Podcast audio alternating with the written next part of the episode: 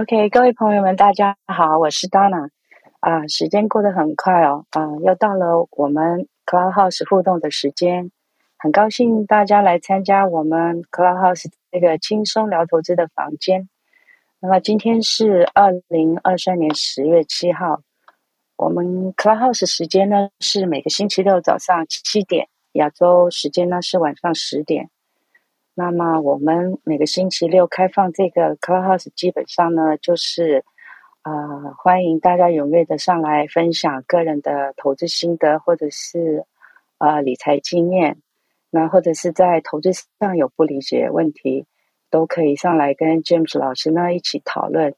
那也可以跟我们 Clubhouse 的朋友们一起分享。那我在这里呢，先跟各位朋朋友啊、说明一下，就是我们。COEC 的呃 Clubhouse 是为了帮助、呃、全球各地的华人有机会透过这个平台来帮助大家可以了解或者是解决投资理财的问题哦。所以我们这个平台呢，不会只有谈啊这个美国或台湾的投资市场，像我们上面有几位啊 Moderator 呢，来自美国、台湾啊中国和加拿大居住的朋友们。啊、他们都是比较有了解当地投资市场哦，所以台下的朋友，如果你有呃你所居住的地方有投资上的问题，呃，只要老师或 moderator 呢有办法帮你解答的话呢，都可以马啊、呃、马上回复你。所以呢，我们也一样欢迎其他国家的华人，如果你有想学投资或者是上来提问问题的话。啊，我们没有限制，只能谈美国市场。只要是在啊投资方面有不理解的地方，都可以提问的。那我们这个房间所有的对话呢，都会录音，那么会在我们今天 Clubhouse 结束之后呢，在啊 YouTube 频道上重播。嗯、呃，我们现在就请老师开始今天的活动，谢谢。好好，呃，当然你可以听到我的声音吗？哎，可以的。哦，好。好啊，大家好哈啊！今天是二零二三年十月七号哈。如果你是在 YouTube 的朋友，你在下面留言板可以啊看到我留言置顶的那个讲义的连接，有有三个档案，那你可以啊下载我们今天的讲义啊，跟着讲义走哈。一样免责声明哈，我们啊。所有的节目频道啊，都是呃仅供参考哈。那没有所谓的任何盈利的行为，所以也不会有什么群主啊。我们全部都是义务的哈。啊，YouTube 有广告，那个不是我们啊开通的哈，我们没有开通任何营业模式。所有的影片内容跟留言回复都是个人经验分享，我们都不是专业的投资顾问啊。所有的内容啊都是只是经验分享，并非投资建议。投资的风险很大哈，大家要自己。决定自己负责啊！投资一年有时候很短时间会下跌三十 percent，像 pandemic 的时候，二零二零年初啊，甚至一年会达到五十 percent 或下跌七十 percent。所以，这你的资产在市场上面就是要长期，如果没办法忍受下跌，那就可能不能投入市场。啊，我们是从二零一八年开始了哈。不过你如果对个股啦，还有产业没有什么兴趣的，你就从二零二二年开始吧。影片差不多二二八八哈开始看起就可以了哈。现在的朋友就看 YouTube。频道上面的零零二八八编号跟零零三九八编号，就是怡远的投资讲座。我们投资永远都要极度乐观了哈，无论市场怎么震荡啊，你就是只能乐观。投资永远迎向阳光啊，市场终将上涨。投资需要忍耐啊，财富值得等待。我们在各平台都有我们的资讯了哈，不管是 YouTube、哔哩哔哩啊、Podcast 哈、TikTok 啊都有。TikTok 应该是在中国了哈，那在美国的应该或其他国家应该 YouTube 可以上看得到，嗯，或 Podcast 哈。那在各平台如果投不错的话，就帮我们按赞啊、留言、转发。好，我们先来今天的一些分享哈。有位朋友写 email 给我，他就说我们提到的零零八六四 B 就是这些境内基金哈，境内基金，它是投资海外的境内台湾啊，台湾。它是投资海外的境内资金，所谓境内基金就是说，它的股票是在台湾里面交易的。那资本利得，因为你是在台湾的买卖嘛，哈，所以资本利得属于台湾的资本利得，啊，不用课所得税，不用课税，哈，不用课税。台湾是没有资本利得税，也就没有证所税。可是因为零零六六二或者是比如说零零八六四 B，它是有利息的，那那利息是生产生于境外哈，所以零零八六四 B 的利息部分哈啊，还是要并入海外所得六百七十万啊免税额来计算，超过的部分就要扣百分之二十啊，每年呢每年有六百七十万的免税额，这是台湾哈。给台湾朋友参考，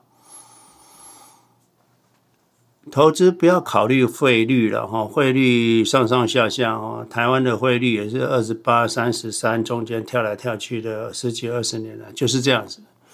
那你如果考虑汇率，就是在跟赌博也没两样，因为你根本不知道你要用钱的时候那个汇率是多少，所以你就买进去。你长期投资啊，要打败汇率嘛，汇差嘛。你如果投资那没办法打败汇差，那就就时间不够长，或者那标的不够好。短期汇率变动对长期的投资者其实是没有影响的哈。啊，各位在 Clubhouse 的，你如果有问题啊，你现在先举手，因为啊，等一下人如果一多就，就你就会排在后面。还有就是，我们尽量能够早一点把问题讨论，让我们时间够多，哦，不然到我们这边八点半。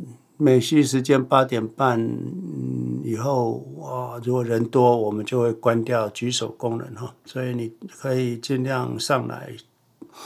长期投资不要考虑汇率了哈，短期资金你是不可以投资的哈。像我们建议台湾零零六六二的要持有十年以上嘛，所以汇率跟你就不会有关系。可是零零八六是很多人在担心汇率，其实没有必要。你如果长期持有一年，你就持有一年也也有五 percent 啊。最大最大的风险，汇率风险可能有十 percent，你放两年以上就汇率风险就没了嘛。长期投资的金融工具哦，要慢慢理解了哈，不是每个人都一下子，比如说借钱，很多人谈到借借钱，就脸就变色了哈，嗯，会有恐惧哈，那。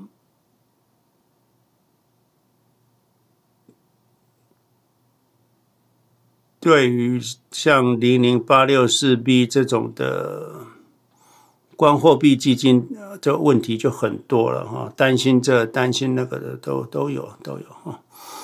当然，把你要投资的东西完全搞懂是很好了哈，很好。可是你不要处在一种恍恍惚惚的阶段，那就是说，我们还是要要一次搞清楚，赶快决定，赶快赶快做哈。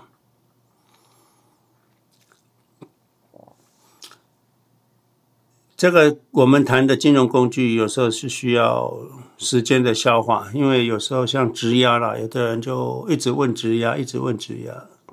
我就说你就去银行进去，就一下就解决了。你一直想，脑袋一直空想也没有用啊，哈，也没有用。要付诸执行，你就清楚了哈。对于这些好的投资工具，大家都在有时候还在恍恍惚惚的阶段。可是呢，对于这种短炒，买进卖出杀杀进杀出啊，好像大家都没有问题哈。就是这个很多投机者就是什么都不会就哎会买卖了，就可以杀进杀出了哈，就凭直觉哈。就这个比较简单哈，就去做做比较简单的事。大部分人都在短炒哈，不知道自己不知道，这尽尽是愚蠢哈。所以这个这个是，嗯，Howard Mark 讲的，就是说，嗯。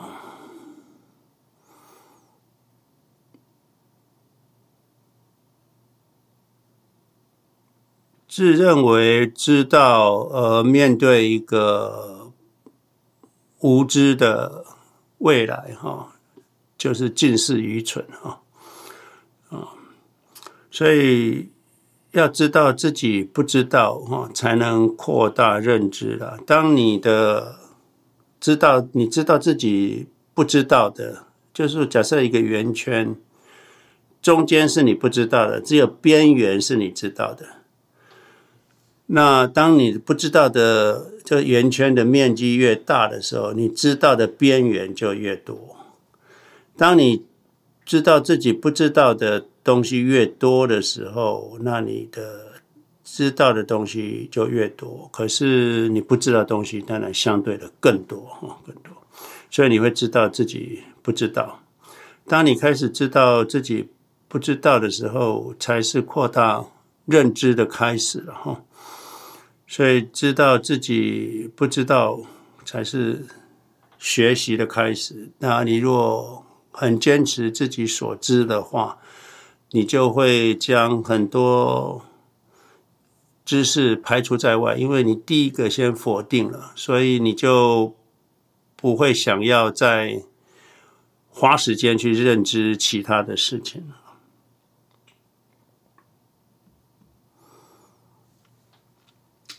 这个朋友来问，那说台湾投资者可以不要使用 leverage 吗？那单纯就投资零零六六二紧急备用金部分，直接买零零八六四 B，这样可以吗？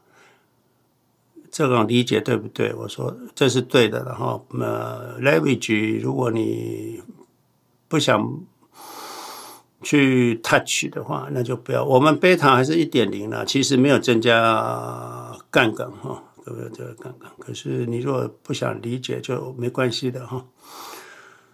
我们就是美国税务居民的两倍的基金哈，不要放在一般账户哈，就放在退休账户。哦，因为这个东西是要做再平衡的。你美国的税那么高，嗯，再平衡，呃，赚的钱都会被克走了哈。还有杠杆基金，像 QRD 在美国是不不可以做 pledge 的哈。在台湾的零零六七零 L 好像也不能做质押，有一可能有的券商可以让你直接质押了。券商如果当做 margin 的话，可能可以 margin loan 可能可以。我们影片提到部分部位用 QRD，他的理解说不是为了提高绩效，只是让有些人现金部位拉得更高一点，会比较安全。哈，这个理解是对的。哈，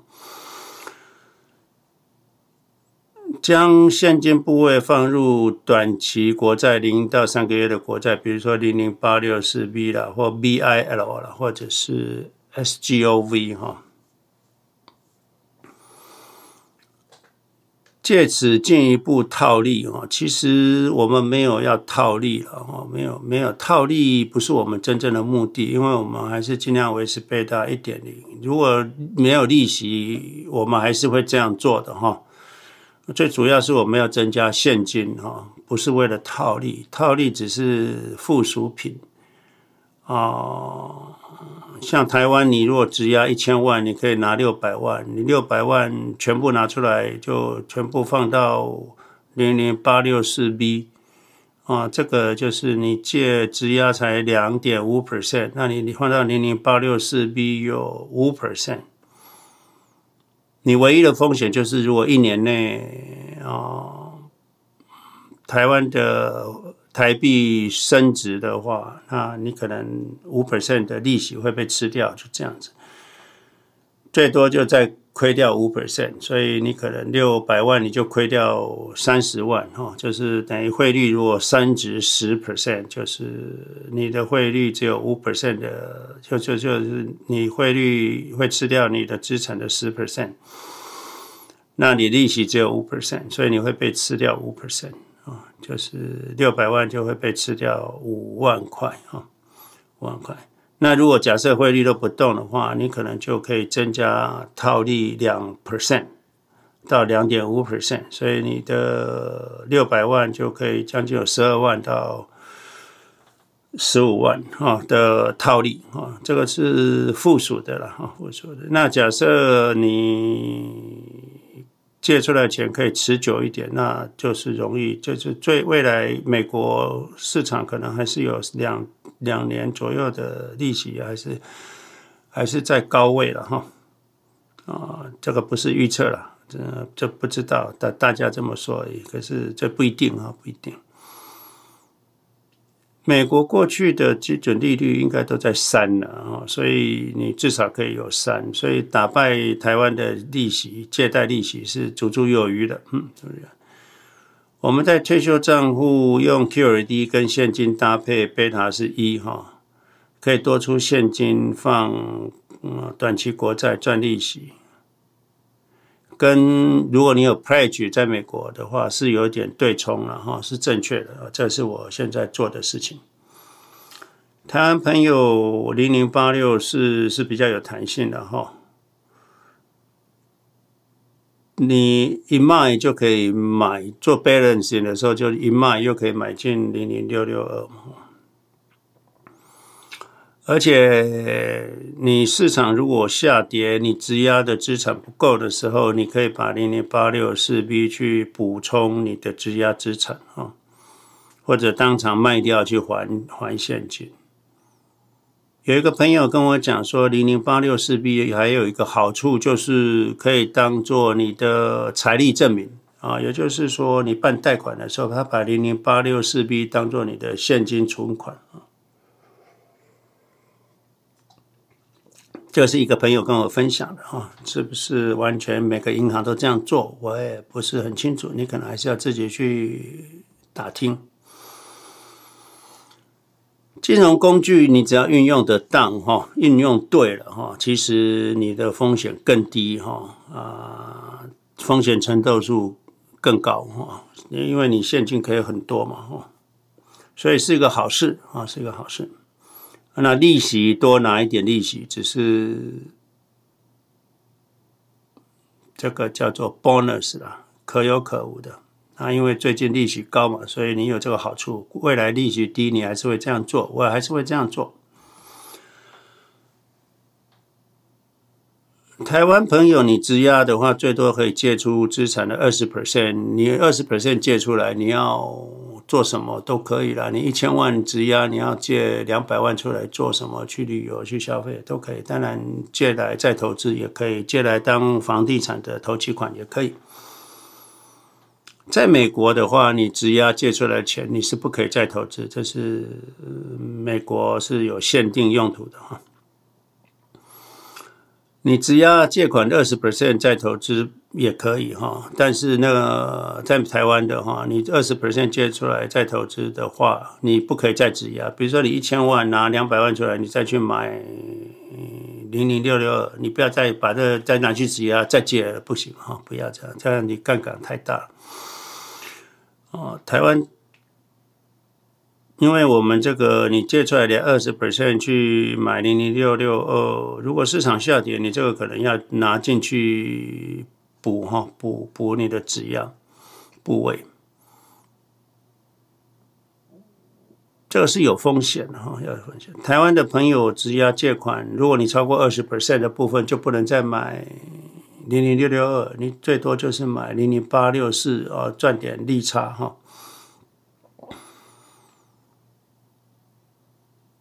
那你买零零六八六四 B 的时候，你也不要再拿去质押，等于你质押借出来的钱不能再拿去，不要再拿去质押了哈，那个风险会超高，你可能会破产，因为到时候市场下跌，没你没有钱去补哈。所以啊，大家记得怎么用这个钱，用得好是安全，用不好是风险会来啊。你如果不懂，就不要做，因为会有破产的几率哈。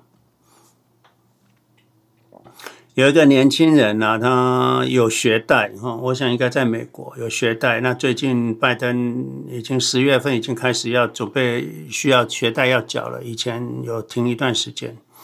他问我说：“要还本金吗？”他如果还了本金，他就没有多少钱可以投资了，就没有钱投资了。那还是只还利息就好。我不知道美国学贷是一定要还利息吗？如果两个都不还，可以吗？哈，我不知道哈。我是建议你，如果是年轻人，没什么钱，你就尽量不要去还学贷了哈。嗯，如果只需要还利息，那就只还利息就好了。那剩下的钱，在美国你还是一样投资 QQQ 哈。再来就是，不论你是在台湾还是美国，年轻人，你如果收入真的不高哦，你的重点可能不是在投资哈，你的重点应该是要拉高你的收入。你可能要去 part time 增加收入，或者是去进修，能够转行到比较高的所得。如果真的不行，那就去开 Uber 吧，哈，就开 Uber 啊。在美国开 Uber 就不像台湾那么严啊，台湾开 Uber 还要去考职业驾照，美国是不用，那你就多一个副业。那我想年轻人如果没什么钱，车子可能也不会很好。其实现在在美国。特斯拉的 Model Three 其实非常便宜，然后非常便宜，还有七千五百块的抵扣退款。如果你没什么钱，也没办法筹出四千五百块美金去做特斯拉头期款买特斯拉 Model Three，那你就应该把钱先存起来，而不是去投资 QQQ，存到四千五去买台好一点的 Model Three。你去开 Uber 才可以增加你的收入，所以年轻人收入不多的啊，应该是要增加收入为目的，而不是去投资哈。你有了钱才有办法投资，所以你去开 Uber 买个新车，你买新车是为了是一个生财工具，所以那不是一个消费哈，所以啊是可以这样做的。所以啊，嗯，不管是年轻人或者一般人，假设你要提早退休，或者是你发现你的退休金那个准备不足的时候，你要增加收入，那更多的资金可以投资哈，这是比较重要。我们在投资里面要经过几次的市场的循环，才能知道自己什么事情是不知道的哈。承认自己完全无知，才不会想要去预测市场。很多人想要去预测市场，就是认为知道自己知道，所以还是 Howard Mark 讲的哈，一般人这个相信自己坚信不疑的事情哦，而去面对一个。无法预知的未来啊，尽是愚蠢啊！你要用无知的心态去面对一个不可预测的未来哦，才是明智的。你如果认为你完全知道的话，你就会太过自信，你就会认为你可以控制市场。你就会预测市场，你可能你就会短期操作。哦，现在市场震荡这么剧烈啊，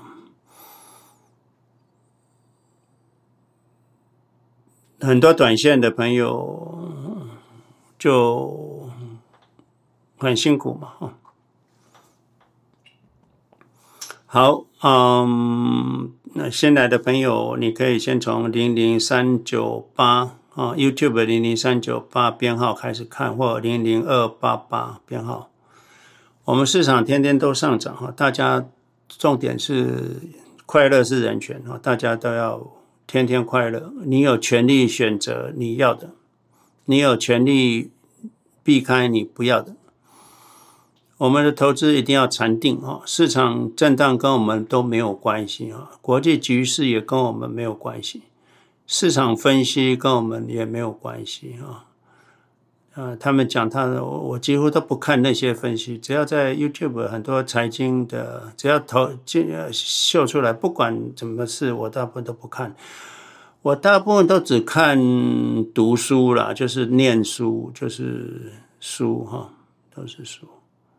还有跟巴菲特相关的影片。经济跟我们也投资，长期投资也没关系，所有一切都跟我们没有关系哈。无视市场的涨跌啊，完全都不要理会。啊，好啊，我先分享到这里。那那个有一位朋友上 to。你举手，我们没办法拉你上来哈。那你若有问题，你就留言好不好哈？我们留言，所有的留言我们也都会回复，因为事后我就没办法回复你了，所以我一定会在你留言，我一定会回复你。我们等一下有空就会回复留言的部分。好，那大家麻烦你了，来。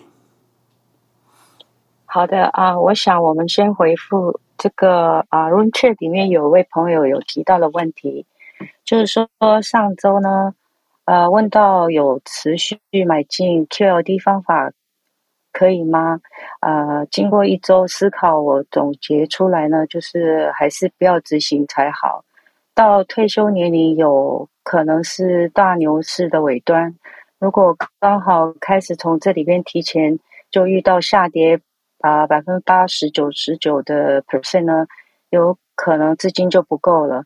那外加上呢，QLD 恢复的时间呢，要比 QQQ 更长，所以呢，建议的三年紧急紧急金呢，有可能会用完，但股价还没有恢复。那外加上，因为我在加拿大没有办法质押，所以呢。就算 QLD 涨到很高，那也要卖掉换成 QQQ，所以呃，从中会要交上很多资金的资本利得税，所以我自己思考出来的这个几点，那请老师回复这个问题。加拿大哈，因为。其实不是加拿大，美国跟加拿大跟美国差不多啦，长期资本利得税差不多了哈，差不多。因为美国是十五 percent 左右，那加拿大是一半不用缴税，另外一半要去缴税。那假设另外一半的税率是五十 percent，就是二十五 percent 嘛，等于你资本利得长期资本利得二十五 percent。也差不多了。啊，呃，美国是十五 percent 加上州税，也超二十 percent，嗯，呃，我们不是百分之百或者不是百分之五十 Q R D 啦，大部分都是十 percent 的 Q R D 而已，所以理论上市场下跌，你也不会去卖 Q R D 啊，你应该是买 Q R D，就是 rebalancing 的时候，你会用现金去买 Q R D。所以大家还是没有搞，没有真的很清楚哈。就是说，假设你有一百万美金，那你本来就有两年或三年的紧急备用金。假设你已经是退休的，那你本来就是一百万美金投资 QQQ，另外还有，假设你一年要五万块，你应该还有十五万的现金是在在紧急备用金，那是生活费，那是生活费，跟 QLD 一点关系都没有。好。那你一百万 QQQ 跟十五万的紧急备用金之外，你一百万里面可以有十万块买 QRD，另外十万块是放在 Money Market。这十万块跟之之前的十五万的紧急备用金是不能混在一起的。这十万块不是拿来让你当紧急备用金的，这十万块是 in the future 是为了跟 QRD 做 rebalancing。那有的人问，那这样的贝塔一点零，那这样这样这样这样搞这种事情有好处吗？当然有好处啊！你本来的紧急备用金就十五万嘛，十五万。那市场下跌，你你还有十万块哦，十万块，你会感觉第一个舒服一点哦。第二个啊、假设紧急备用金临时出了一件大事，你不是只有十五万，你有二十五万可以用哦，二十五万可以用哦，所以只是在你的。我们用钱有很多，好像就是电脑的 cash 一样，就是说，第一个你紧急备用金，你的生活费是从 DRA 里面存取，就很快 access，或者是你有部分放在 cash，cpu 里面的 cash 就很快的可以取取用，就是放在储蓄账户。那另外一个就是放在 DRAM 的，就是啊零零八六四 B 然后短期债券就放在 DRAM 的，那十五万，那。另外，你因为 QLD 可以多换十万在 DRAM，就是你预估可能有时候常常会 S-S 那个档案，所以那个先 download 进来的，那不一定会用到，怎么样？所以是这样的概念哦。啊，当然我讲那么多，你如果还是听不懂，那你就不要做，没关系哈，这没有什么，呃，哦，你如果不懂去做，你等下市场下跌，你紧张了就就就不好了。那有人说零零八六是没有配息啊，没有配息，我不知道了哈。我因为哦呀，这个这个这个我就真的不知道了。这个中国信托是不是会把它配到了息？就这也很难哈，因为它每季配，啊、你们的持有的时间又不一样。啊，这个我就这一点我真的不知道哈。哦，买卖没有资本利得税，也没有配息，所以完全没有海外所得的问题。好，谢谢路易斯啊，应该是这样。啊呀，那可能是根据有一些有配息的啊啊国内基金吧哈，国内如果您我不知道啊，如果。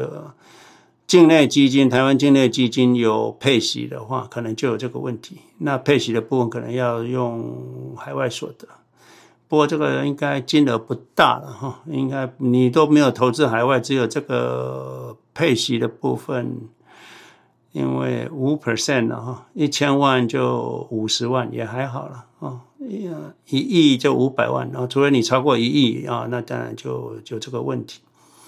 不过这个问题应该也不是你的问，你也不是问题了哈。假设你有一亿台币的话，好，那我们接下来看台上的朋友。OK，同样时间呢，在 Room Chat 里还有一位朋友 Frank 呢，他也是问类似的问题。我想老师刚刚已经有恢复了，他是问说，呃，股票质押动用的金额不能超过百分之二十，是不是也要每一年做 rebalance 一次？呃，我们先让台上的回答来来问问题啊，我们不能一直回答留言版的哈，留言版的我们有空再回答来。OK，好，那我们就请青玉老师回呃发问，谢谢。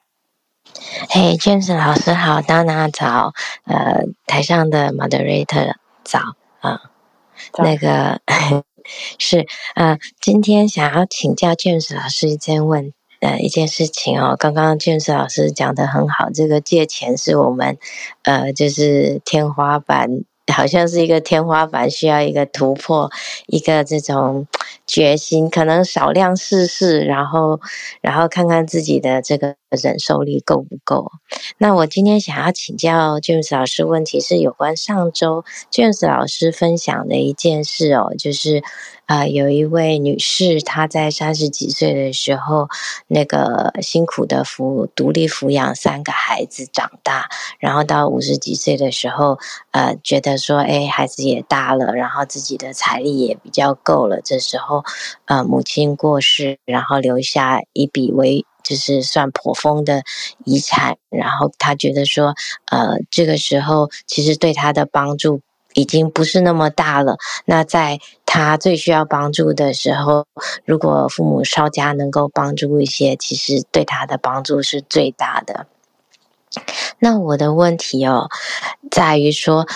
呃，在我的自己的想法里面是觉得说，呃，父母其实应该要首先先管好自己哦，就是呃，不管是这种呃身体上啊，或者是金钱上，应该先把自己处理好。那呃，把自己处理好呢，其实就不不会造成孩子的负担。那这这是这是呃首先的，这其实也是爱孩子。虽然说呃在呃，就是金钱上不一定能够给予很多的帮助，这样子。那，嗯，因为我觉得一般的人哦，就是一般的中产阶级，可能可能呃，就有个自己住的房子，然后有一点点钱，这个养老。哦，这样子就不一定有多余的钱，嗯，给小孩，那自己也不晓得会活多久，对不对？就是有有的人七十，有的人八十，有的人九十，甚至有的人一百。不知道自己会活多久，所以不一定能够有能力给小孩。那留给小孩，有可能就是一栋房子，再加上一点点呃花不完的钱哦，或多或少这样子。那对于小孩来说，一看啊，这一栋房子呃还蛮值钱的。那为什么父母当初呃不给予帮助？可是有时候父母是不是他也有他他得先照顾好自己这样子？然后第二个呢，就是说，嗯，我的疑问就是说，父母支持小孩一定是金钱嘛？就是说，呃，在精神上的支持，还有爱小孩的心，这这样的这样子的支持是是够吗？就是说，呃，因为父母。到就是小孩到了三四十岁的时候，父母其实也到六七十岁了。有时候体力啦、财力啊，不一定够去呃帮到孩子啊。可是爱小孩的心绝对是够的，就是说呃互相联络啊，然后相互支持，知道说哎自己自己一定有一个 backup 这种这种感觉。这对小孩子来说是是够还是不够？我我自己觉得说，听到上一周这个分享，有一点呃，有一点困惑了啊。就是，然后第三个就是说，嗯，就是父母留给孩子的遗产哦，就算帮不到年轻的时候的自己，那其实还是可以帮到自己的三个孩子哦，或者是是。其他就是孩子，让他们在年轻就是困困境的时候，能够稍微顺利一点，然后不不要不用像自己年轻的时候吃那么多的苦头。嗯，其实也是一种很谢谢他们这个年轻的时候打拼，给自己留下来一些这个这个守候的钱啊，就是身后的钱这样子，然后能够帮到自己或自己的下一代这样子。呃，我我不晓得我这样子就是理解是对还是不对，还是 James 老师有没有其他的建议？因为我觉得说真的，上一周听了这个有有一点很深的感触，然后不确定说给孩子多少，或者是给什么东西才是对的，才是够的这样子。哦，谢谢 James 老师。啊，谢谢青玉老师哈。啊，这个问题很好哈。第一个哈，第一个我们要记得一件事情哈，我贴文贴在上面，就是说人生哈，我们不是赚钱赚到老哈，呃，人生是要花钱花到刚刚好啊，就这样，这是最圆满圆满的哈。那我们讲极端的啊，极端就是说，你花钱花到你走刚好归零，那就是最你你的人生规划规划的，就是 perfect。当然不可能 perfect，你要花到刚刚好哈。我所谓刚刚好，就是还要剩一点啊，不能让自己吓死了啊。好。那我们在谈这个事情的时候，第一个就是说，我举那个例子，可能也是一种预言啊，也不见得是有这种事发生啊，就是或者是发生的，我们也不知道。这是一本书里面的一个预言，然后预预言就是不见得是真实的，它只是在讲一件事情，你什么都不花，什么都不花。在最关键的时刻不花那个钱，之后那个钱的效用其实没有当初该花的时候效用大。所以第一个大家要知道，什么时间花这个，比如说要花十万的话，这十万变成遗产当然是一种，那只要是变成遗产的好处，或者是变成遗产的效用，跟。小孩子本来要去毕业旅行啊，因为钱的关系，你就没办法想说我要省一点钱，那让他就就没办法让他去毕业旅行，没有花那十万，那是小孩子毕业旅行花十万效用比较好呢，还是你变成遗产留十万比较好？这个是要去思考的哈，你。父母还健康的时候，你花个二十万带他去欧洲旅行一趟，是比较好呢，还是你自己留着以后当遗产比较好？你现在可能觉得说啊，我 要准备我的退休金，我现在很紧张，我退休金可能都不足了，所以我就。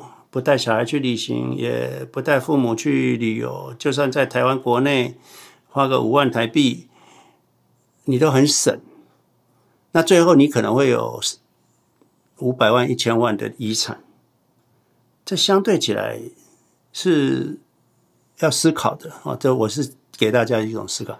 所以我们上个礼拜有讲一件事情，就是说，当你都已经规划好你的。退休路径的时候，你应该是要有一些钱可以花在当下。哦，所以啊，这个这这句话很重要，就是说，我们不可以规划说，我三十五岁就要退休，我二十五岁开始工，我三十五岁就要退休，我在中间什么钱都不花了。这个时候，你三十五岁退休，可能很多事情已经来不及了。哦，小孩已经十八岁了。啊，当然不会那么早哈，小孩已经十几岁了，他已经初中了啊，不理你了。我说，小孩子的毕业旅行也没有再来了，他小学毕业旅行也不能参加，初中毕业旅行也没办法参加，因为你为了要三十五岁退休，那这样子就有点极端，你应该要变成四十五岁退休，那就不用一定要存到三千美金了。你可能存两千美金就够了，那你每个月多一千美金，可以看看要做什么。一年一万多美金，两年两万多美金，那可以带全家去欧洲旅游一趟，小孩子还小，带他去迪士尼一趟，而不要把它规划到极致，都用在存钱、退赚钱。所以这里一句话就是。人生不是赚钱赚到老啊，要平衡，所以你一定要有当下要花的钱哦。很多我在谈的很多朋友就是不敢花钱，连喝个下午茶都省，连吃个鲜芋仙都省，这不用。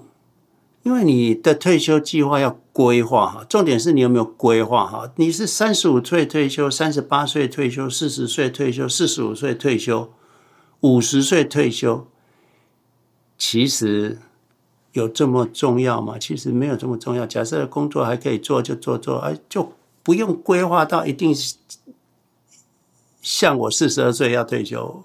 我也不是规划来的，我也不是规划来的，因为我人在台湾，女儿在美国，所以我就一定要回来，想说照顾女儿还是比较重要，所以我就回来美国了。这个也不是我规划，也是无意中误打误撞该做的事。那可是你不一定要像我规划是说，还有年轻人说老老师，我要比你更早，我要三十八岁、三十五岁。我是建议不一定要这样子啦，不一定要这样子，所以。你的金钱规划一定要有你退休的部分，可是一定要有当下该花的钱的部分啊，哦，所以这两个要给它分开来。有可能你需要花一些钱，会延误你五年退休，其实啊，就就稍微耽误一下吧。其实啊，你要知道，你每个月投两千跟投三千影响不大，后面的钱真的影响不大。啊，这这个是这样。你如果真的是计算哈，假设有一个人，就是说他现在有一百万，那到十四年后要十五年后要要要要达到五百万可以退休，那他他每个月存四千块，他说：“老师，我这样可不可以？”我的算起来好像，诶，他是原本七十万，我算起来好像，如果用十 percent 来算，他只有四百万，十四年后。可是他如果花六千块，他可能就会变成可以达到五百万，他就可以达到目标。可是四千块每个月跟六千块每个月多两千块，啊，让你十四年后退休，有这个必要吗？你那两千块应该拿去花掉，所以你还是存四千块。那有可能到时候是四百万，你就晚几年退休。如果到时候因为回报率好一点，十二 percent，你可能就五百万，你还是可以准时退休。可是你为了说确定抓死了，一定要在十四年后退休，那你就得存六千块。那个时候，那你有很多事都不能做，那很多事很多该做的事没去做就过去了。到时候你有五百万，你也回不到，回不来了。哦，父母可能也没办法出去玩了，他身体已经不行了，哦，所以啊、我想青玉最后一个问题就是说，给小孩的资助当然是爱是第一个啊，爱是第一啊，爱是无价，当然是没有钱也要有爱啊，对不对？那这两这还是分开的啦，爱是不可以打折的。那再来就是金钱，你能够计划好，你不一定要给他钱，你可以。带他，或者是哦，你计划一下旅游，那你你出钱啊，对不对？他他跟你去欧洲啊，对不对？啊，跟爸爸或跟妈妈出去都可以吃香喝辣，他就很喜欢嘛。啊，你不见得是一定要直接给钱。那如果呃，假设移到那个例子的话，那他有小孩，那你就就啊、呃，小孩的学费，你说啊，小孩学费我来付啊，就帮你帮你。帮你分担一下哦，就这样子也可以啊。你如果觉得他辛苦的话，也可以。所以啊，啊，他可以自己存一点钱做退休计规划嘛。你可以跟他讲，哎，这个那个，假设你有能力的话，那这个当然是在于你已经退休规划的资金都已经做完之后，行有余力了。那我的意思就是，你不要规划五年就要退休哦，二十五岁、三三十岁要退休，或者是不要规划三十五岁退休，不要规划。你一定要有钱哈，在当下要花的啦，剩下的能存多少再来规划，你应该有多少钱可以什么时候退休？这个可能先后次序还是要，就赚钱不是 number one，提早退休也不是 number one，反正当下该花的钱是 number one 更重要啊。这个我是。提醒一下，因为我们一直在教大家赚钱投资、赚钱投资。呃，可能会有些人已经养成，很多人跟我讲，老师，我已经养成几乎不太敢花钱的习惯。那那那这不是我们的目的哈。呀，青玉，我想是这样子的一个啊状况。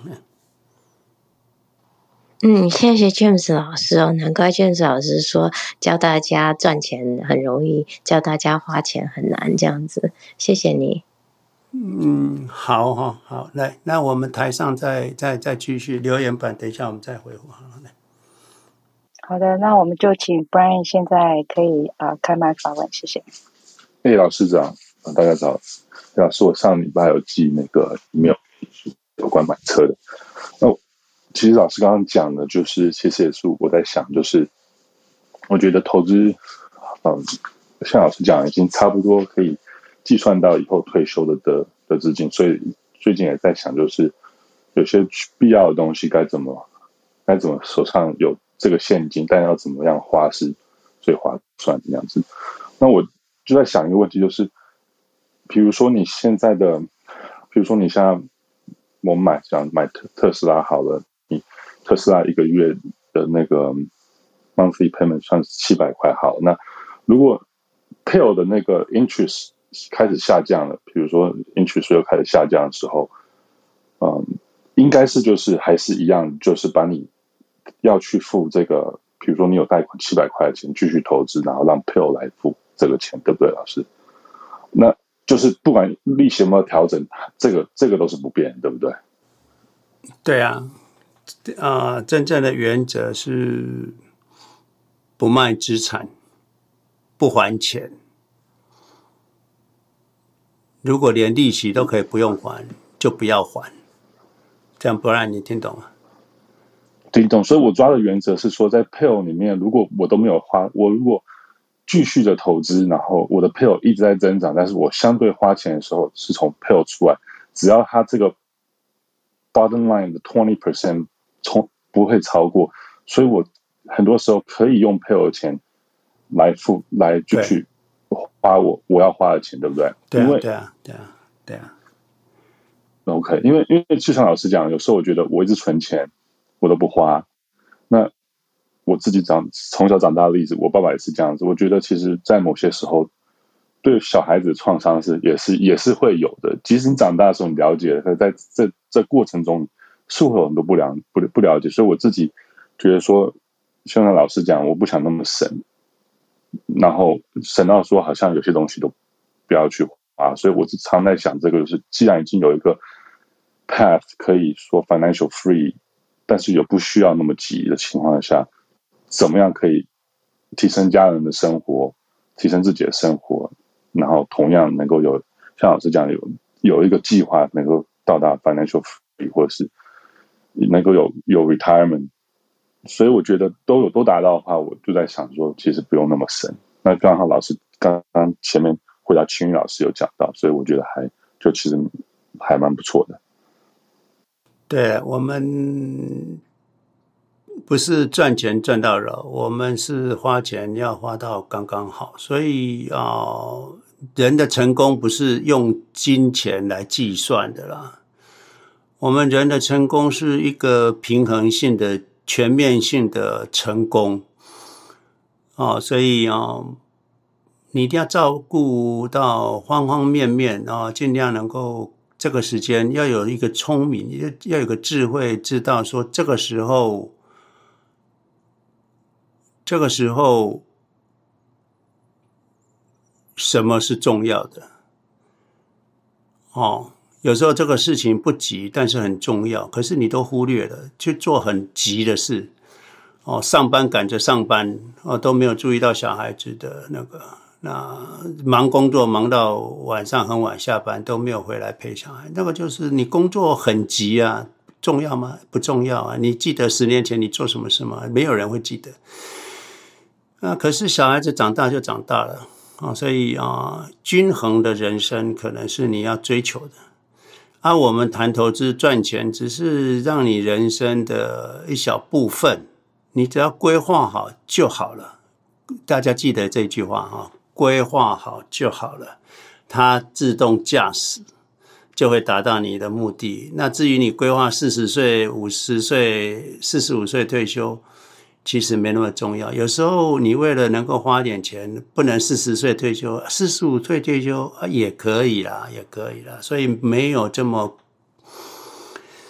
啊啊！不要把提早退休当一个人生最主要的目的，那是错的哈，那是错的，不是这样子的哦。那你若什么钱都不花哦，有的人就是也不敢结婚，不敢生小孩，也也不敢买房子，什么都不敢，就是为了争取能够三十八岁退休。有这个必要吗？哦，没有这个必要。等到三十八退休之后，你什么一无所有，你真的是呃穷到只剩钱，那有用吗？没有用嘛。哦，所以我想啊，我们人生是要均衡的人生哦。有时候该花的钱还是要花，可是不要影响到你整个退休计划，倒是也是很重要哦。Yeah，Brian。好，那当然我们继续好了。OK 啊，我看我们 Cat 已经回来了，所以啊、呃，就麻烦 Cat 来主持哈。那 Brian 刚刚已经讲完，接下来是换小蔡、呃、开麦发问，谢谢。哎，老师好，主持人好。嗯、呃，老师，我有两个问题，就是第一个，我现在的资产配置八十趴是买六六二，然后二十趴是买。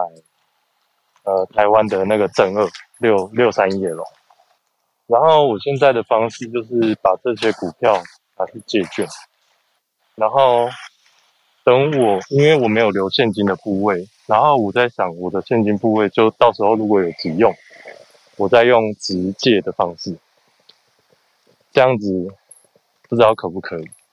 然后第二个问题就是，小蔡，你等一下，你说你八十八买零零六六，另外什么二十八买正二这样？对，六三叶龙正二，对。哦，那你贝塔是一点一啊？哈。呃，就是老师有说要留现金的部位啊，然后我在想，我如果不直接的话，那我其实是没有杠杆，就是其实如果直接出来就变。变成如果再投资，就变成有点那个杠杆。不是小蔡，你对金融还是不清楚哈？嗯、你二十 percent，你二十二十 percent，二十 percent 买杠，你杠杆基金两倍的话，你其实杠杆二十 percent，你知道吗？所以你是贝塔一点二，哎，你有杠杆、啊哦，所以。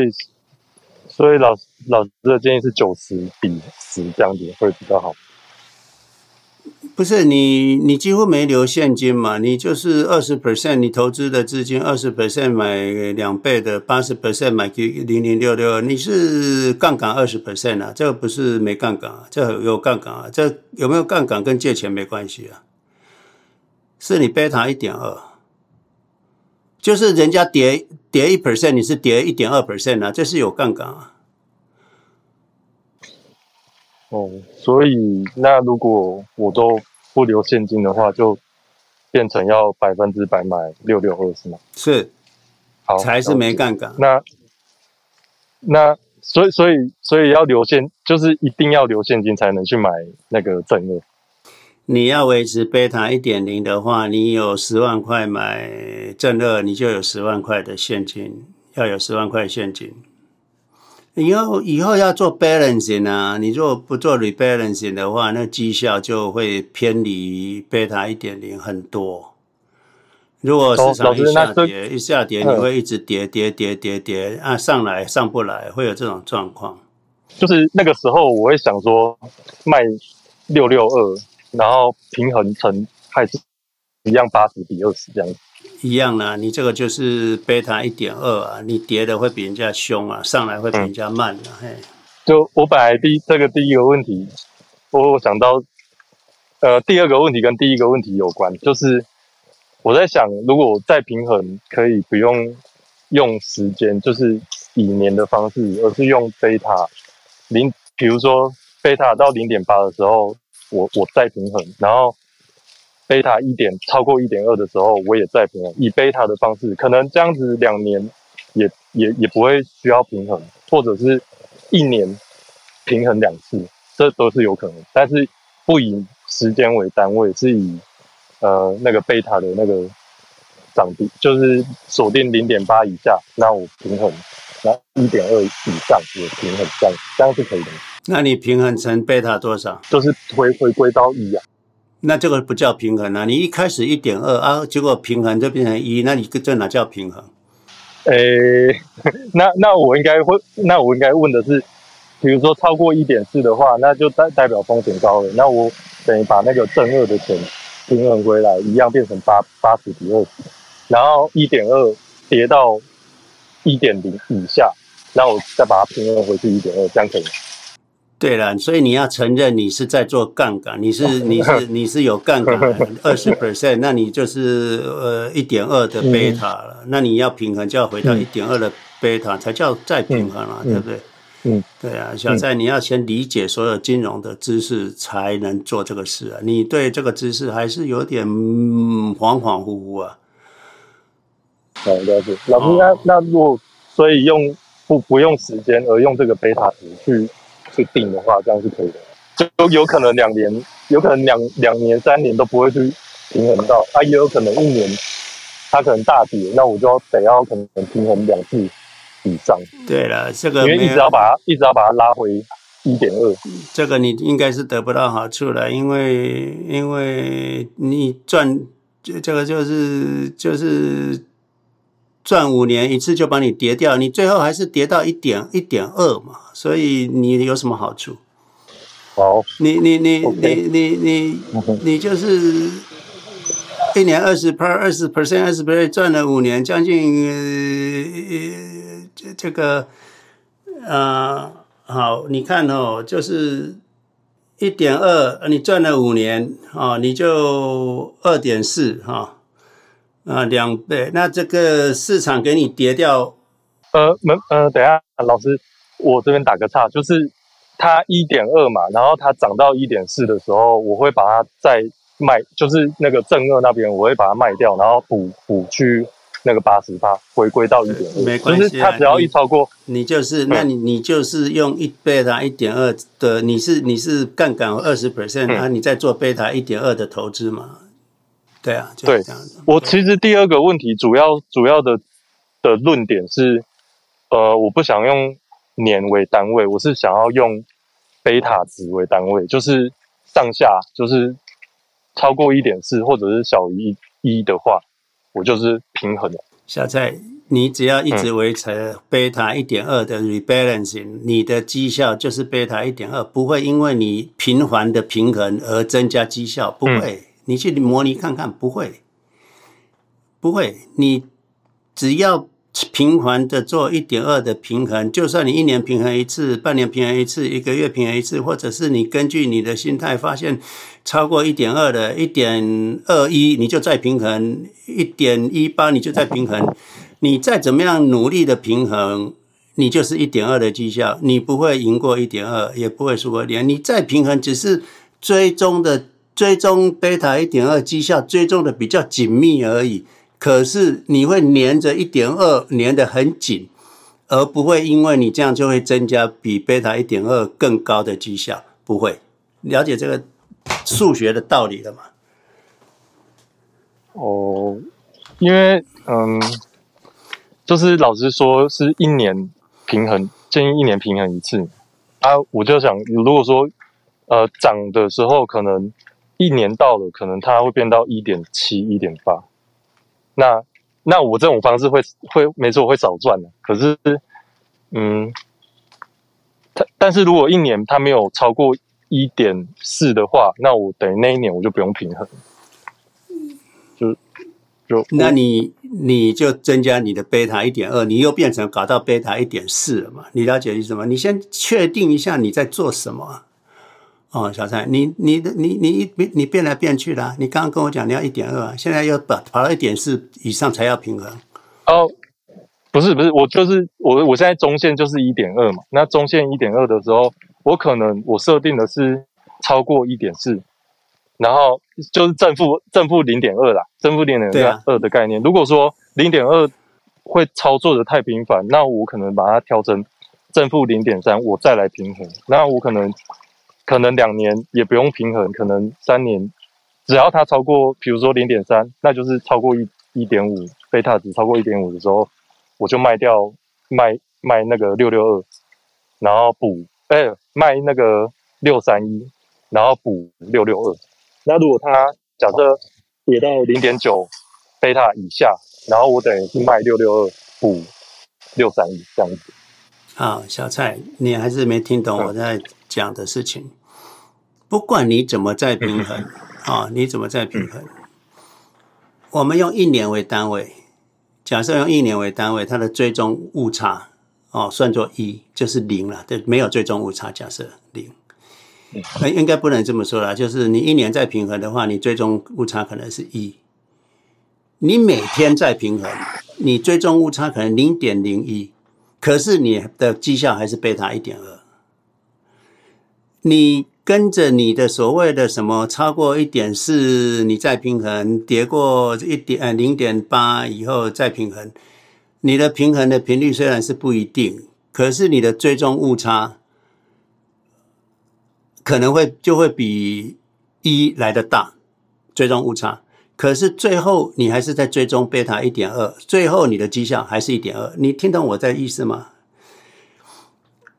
所以老，所以还是赵老师，你每次在平衡，嗯，你每次在平衡都平衡回一点二的时候，你就是在追踪一点二的绩效，你永远的绩效就不可以超，不会超过一点二，也不会低少于一点二，你就是你的绩效是一点二，只是你的追踪误差是大跟小而已啊，你了解这意思吗？最终你的长期绩效还是一点二。就好像你认为一点四的时候你再平衡，可是当年涨到一点八，我们没有再平衡的，我们赚的比你多啊！你了解这个道理了吗？我知道会赚少，然后可能赚少赔赔少，但是赚少赔多，因为假设当年赚少赔多，当年我们到了一点二的时候，刚好过一年我们就 rebalancing 的，你还不 rebalancing，所以你后面会赔的多，所以你还是一点二啊。嗯，你你你你数数学有问题啊！你数学不不是很老老师，我补充一句，嗯，这这样子，其实老师说的一年再平衡一次，呃，假如我们比较终身都不平衡的话，这种风险是最小的。其实老师是取了一个中位数，一年平衡一次。假如像这位小蔡讲的话，你不停去平衡的话，你就是提高了短期的风险。谢谢。这个就是好像有人写一面歌，老师，为什么你再平衡一年再平衡？那你个那个那个二零二零年那个大跌，如果那个时候平衡不是很好吗？其实没有，没有，没有，不会，啊、不会。你认为是，其实不会。你你每次大跌你再来平衡，那大涨你不平衡就跌下去了。所以你说没关系啊，我大涨也平衡，大跌也平衡。好，我跟你讲，大跌你平衡，大跌三十 percent 你平衡，去年三十 percent 你平衡，其实还会跌到五四十 percent、五十 percent 了。结果你太早平衡了，你亏更多。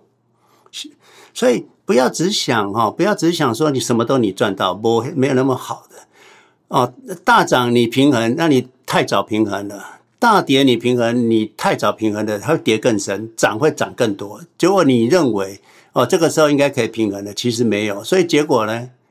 结果跟一年平衡是一样的，因为你就是追踪一点二的贝塔嘛。呃，OK，就好像有一个零零六六二，就是追踪 QQQ 的。零零六六二是每每个礼拜平衡一次，还每每每每一季平衡一次，有差吗？其实没差，最终它还是追踪 QQQ 啊，你了解这个意思吗？嗯，了解。好，你最终就是拉回一点二，你你做的都是白工。哎，好，了解。好，谢谢老师。哦，你回去再想清楚就好了。嗯，好，好，OK OK，谢谢老师。好哦，谢谢谢谢小蔡。那那个接下来为你可以开麦发问。哎，詹姆斯老师好，大家好。嗯，非常高兴这两期听到詹姆斯老师谈了很多这个人生啊、生活的质量啊，我也非常高兴听见前面这个青云老师谈到这些问题，我非常开心。第一个，我就说这个，我可能先分享一个信息啊。也也是一个呃，资深会跟我推荐的，有一个，呃啊，就是美国叫美国运通 American Express 有一个专属的 Charles Schwab 一个 credit card，它分两种，当中有一种是这个 Planting 这个 credit card 是非，我自己也在用，是非常好用的，有很多好的 benefit。嗯、如果大家感特别感兴趣，可以去 Charles Schwab 的网站。有专门的 link，这个可以去看一下。而且作为 Charles Schwab 这个，呃，会应该他会给你不同的这个每年的 discount，按照你的 balance 不同，从一百块、两百块到一千块，所以这大家可以去看一下哈。我我不做 promotion，但是是蛮不错，特别越在这个运用在 travel 啊、旅游啊比较多的，是非常好的一个选项。这是第一个，第二个呢，我就跟大家再分享一个东西啊。等一下啊，喂，嗯，American Express 在海外有手续费，你知道吗？这个好像上面上面写没有，你可以，它上面有具体，可以大家去看一下。我不是 American Express 在海外有手续费。啊，我的我我我的经验是这样。好，来你继续。好，啊。第第二个就是说，我我我我是我是想按照我自己经验跟大家分享我的感觉，就是我觉得在我的年龄，比如说像我在不不要讲中代，就是大概五六十岁的人嘛，就是我上面有父母，下面有小孩嘛。其实我觉得对我来说最困难的，或者说我们很多中年的朋友觉得最困难的是，不光是财富，其实是时间了啊。我我这么解读的东西啊，就是。在我的心目当中，或者很多都认为，其实太太、子女、父母对我同等的重要。他们，他们对我来说，他们是对我需要有不同的需求。从小孩的角度来讲，我觉得他们更多的需要的是父母一些经验的分享，或者一种包容，因为他们走的很多人生路可能跟我们也不不会完全一样的了。所以他父母希望父母在包容度上面多支持他们。我倒认为这里的小孩，特别在美国的小孩，我不知道特别在美国，就我对亚洲不了解，就是说现在的小孩其实他们智商各方面能力都很强，其实这方面父母倒不用太担心。他们赚钱能力，我觉得他们也是比父不会比父母当年当年的我们差了，所以我们也不用担。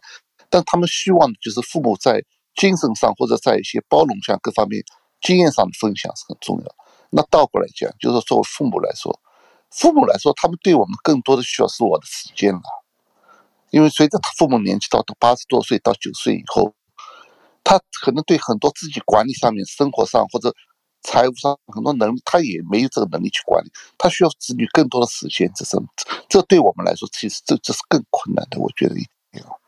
那第三个，我讲就作为夫妻当中一样，其实我每年也尽量去安排，就是一个非常有 at least 有 quality 的这个。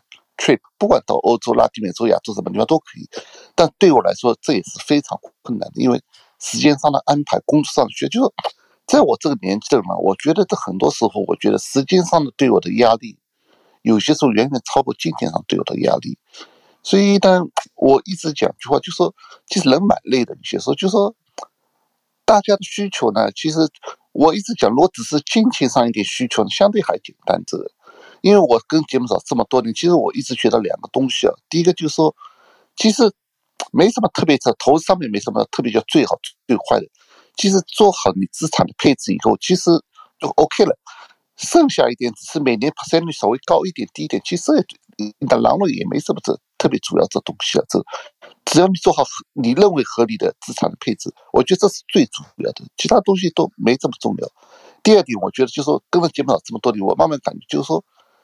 就是节目老师一直讲问题，说我我对很多世界上很多事情，或者不管你什么新闻啊什么的，就我们慢慢慢慢都会有一种我自己的一种见解。其实我也不太会听人家外面怎么说，说这个新闻到底好还是坏，或者怎么样怎么怎么。其实你时间久了，节目老师会慢慢以前跟我们讲的一些东西，我们都慢慢会去反思的东西。就我能不能撇开外面的新闻，有一种自己的对一种。事件的一种理解，到底这是好还是坏？我觉得这需要慢慢时间的积累，这也是我做节目当中老张学到的东西。所以渐渐的、慢慢的，也对外面这些新闻的这东西尽量就少看少听，这也是对我自己有帮助的。好吧，节目我就分享到这里。这啊，谢谢魏哈。每个人的小孩不一样了，有的小孩就是很会赚钱了，有的小孩就是没办法。有的小孩就是呃，念书念的很多啊，呃，工作很不错，可是这不是天下的所有小孩。你看嘛，这这这个外面的新年轻人这么多，哦，不是都长得一样，不是啊，所以我们不能先假设，我们也不假设说每个人小孩是很会赚钱，还是不需要父母的钱。我没办法这样假设哈，就是说都有啊，都有不同的小孩，不同的人，不是不同的状况。有的人就小孩子都没上大学啊，就是高中啊，那他就也没什么谋生能力啊，就是只是打一些零工啊，也有啊。那父母就比较担心的也有啊，来找我咨询的也有啊。那我就说，其实也不一定要念到大学嘛。如果他没有没有这个能力念到大学也没关系，那你就好好。教他理财，至少能够把你的遗留下来资产，他用也不用担心。那他也知道怎么节制啊，懂得仁义道德哦。那呃，做一个好人。那你留给他的资产够他慢慢花，哎，那这样也是很好。所以不是大家的小孩子都很会赚钱哈，哦，这个是不一定的哈，哦。那。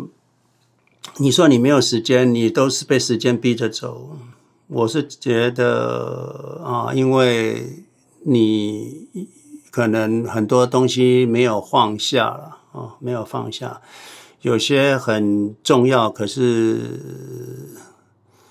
不急的事，你没有。想要马上做，呃，你工作上面可能很多其他的枝枝节节，跟跟跟其实不需要见面的人，你也去见面了，呃，Clubhouse 常常上去听啊，在那边呃也不知道浪费多少时间了，那个时间应该去找小孩聊聊天，或者是陪老婆喝个咖啡。就是很多，你应该先割舍之后，你才会发现你有时间。那不然怎么会有多的时间哦？所以你割舍到几乎都很平淡之后，你就会发现其实时间是蛮多的了哦。呀，我想为谢谢你的分享呀。好，谢谢詹姆斯老师。好，我要提醒大家，就是我们房间啊，最晚拉人上来时间是亚洲时间十一点半，所以现在还有时间。如果说有呃任何问题或想要讨论的议题，都欢迎大家举手，然后我们就会把你拉到台上来发问这样子。那老师，你要不要先看一下那个 chat 里面有没有什么问题是还没有回复到的？啊、，Frank 这边哈、哦，这个质押的资金动用金额不能超过二十 percent，是不是也要每年再平衡？不用哈，不用啊，不用。你如果哎一百万用了二十万，那市场下跌，你不用再平衡了。你你拿钱拿什么钱去还？不用，就让它下去啊，再上来超过了一百万之后，哎，你再开始花哈。在台湾也学贷尽量不要还嘛，当然是不要还啦。所以大家记住一个原则：不要卖资产，不还债，哈，不还利息，能够永远不还就不要还，哈。这位朋友说，提供一周三百五十的租金服务，所以开 Uber 也不用去买车了。对了，这个也可以啊。我只是说，那个你去三百五十块去付掉的话，啊，他是不是每一周？因为你因为有些人只是跑跑那个 part time 嘛，哦，part time 的，那那个车不是你的。你是不是要一直这样付，还是说你付个五年、七年的贷款之后，这车就你的了？那你以后会赚更多，因为电车不太会坏哦，不太会坏。所以呀，你真的挤不出四千五百块的时候，你去租一周的，好像 Hertz 还是什么有有，他们有这个 program，就是你你租车来就开 Uber，在美国有哦。好，来 Kate，我们往下走好了。好哦，那台下有一个 U chain，我没有办法拉你上来，那可能就是遇到 Clubhouse 的那个 bug，那就麻烦你可以先退开、退离开这个 app，然后再进来，再试着举手看看，不然的话，你可以帮我留言在，就是你的问题留言在 chat 里面，然后我们也会帮你把问题念出来，这样子。那接下来，爸爸你可以开麦发问了，谢谢。啊、谢谢主持人和 James 老师，James 老师，我有一个问题，呃。我现在这个 Roth IRA account 全部是 QQQ，我是不是可以考虑，呃，买百分之十的 QRD，百分之 keep 百分之八十的 QQQ，然后呢，另外一部分呢，百分之十换成 cash。谢谢。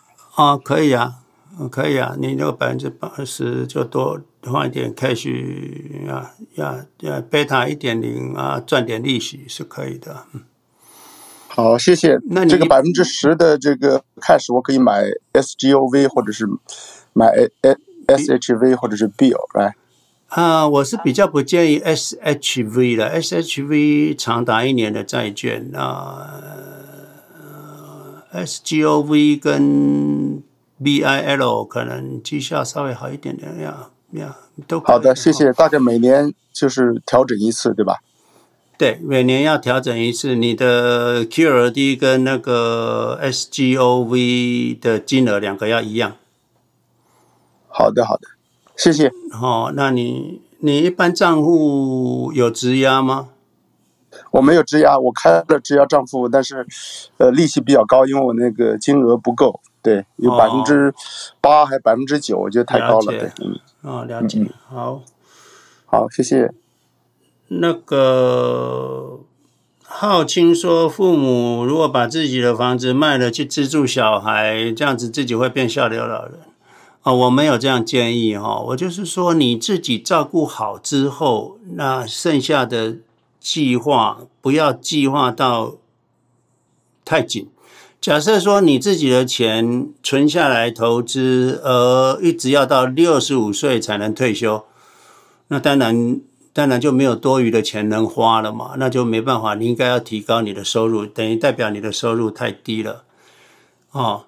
那如果今天你说我应我可以四十五岁退休，假设我什么事都不做的话，那我不建议这样子。我是建议你应该放宽，五十岁再退休。其实你每个月可能会多一千块或两千块美金可以花，台湾可能会多一万块或两万块金可以花。你宁愿移到四五十岁退休，你也不要压紧到四十五岁，说我一定要四十五岁退休。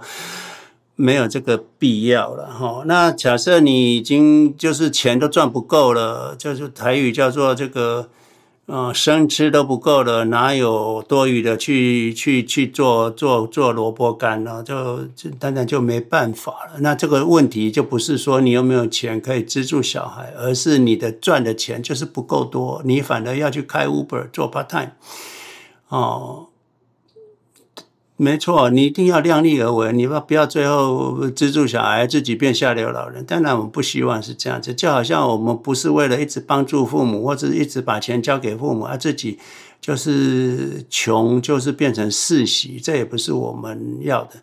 所以我的意思就是说，赚钱不是唯一的。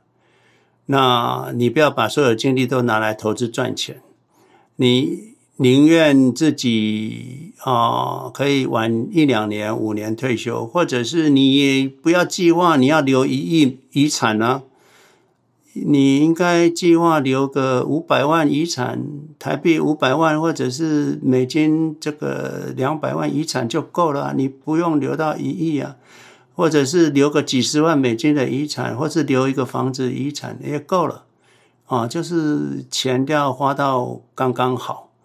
哦啊，不要，我们讲的没有那么极端啊，这把自己的退休金都拿去帮助小孩，当然不是这样子啊，当然不是这样子哈，很多事情要能够平衡哈，理解。你如果谈事情都谈到说这个这个这个，那那当然就没没得谈了哈，因为这个不是我们一直讲嘛，平衡平衡。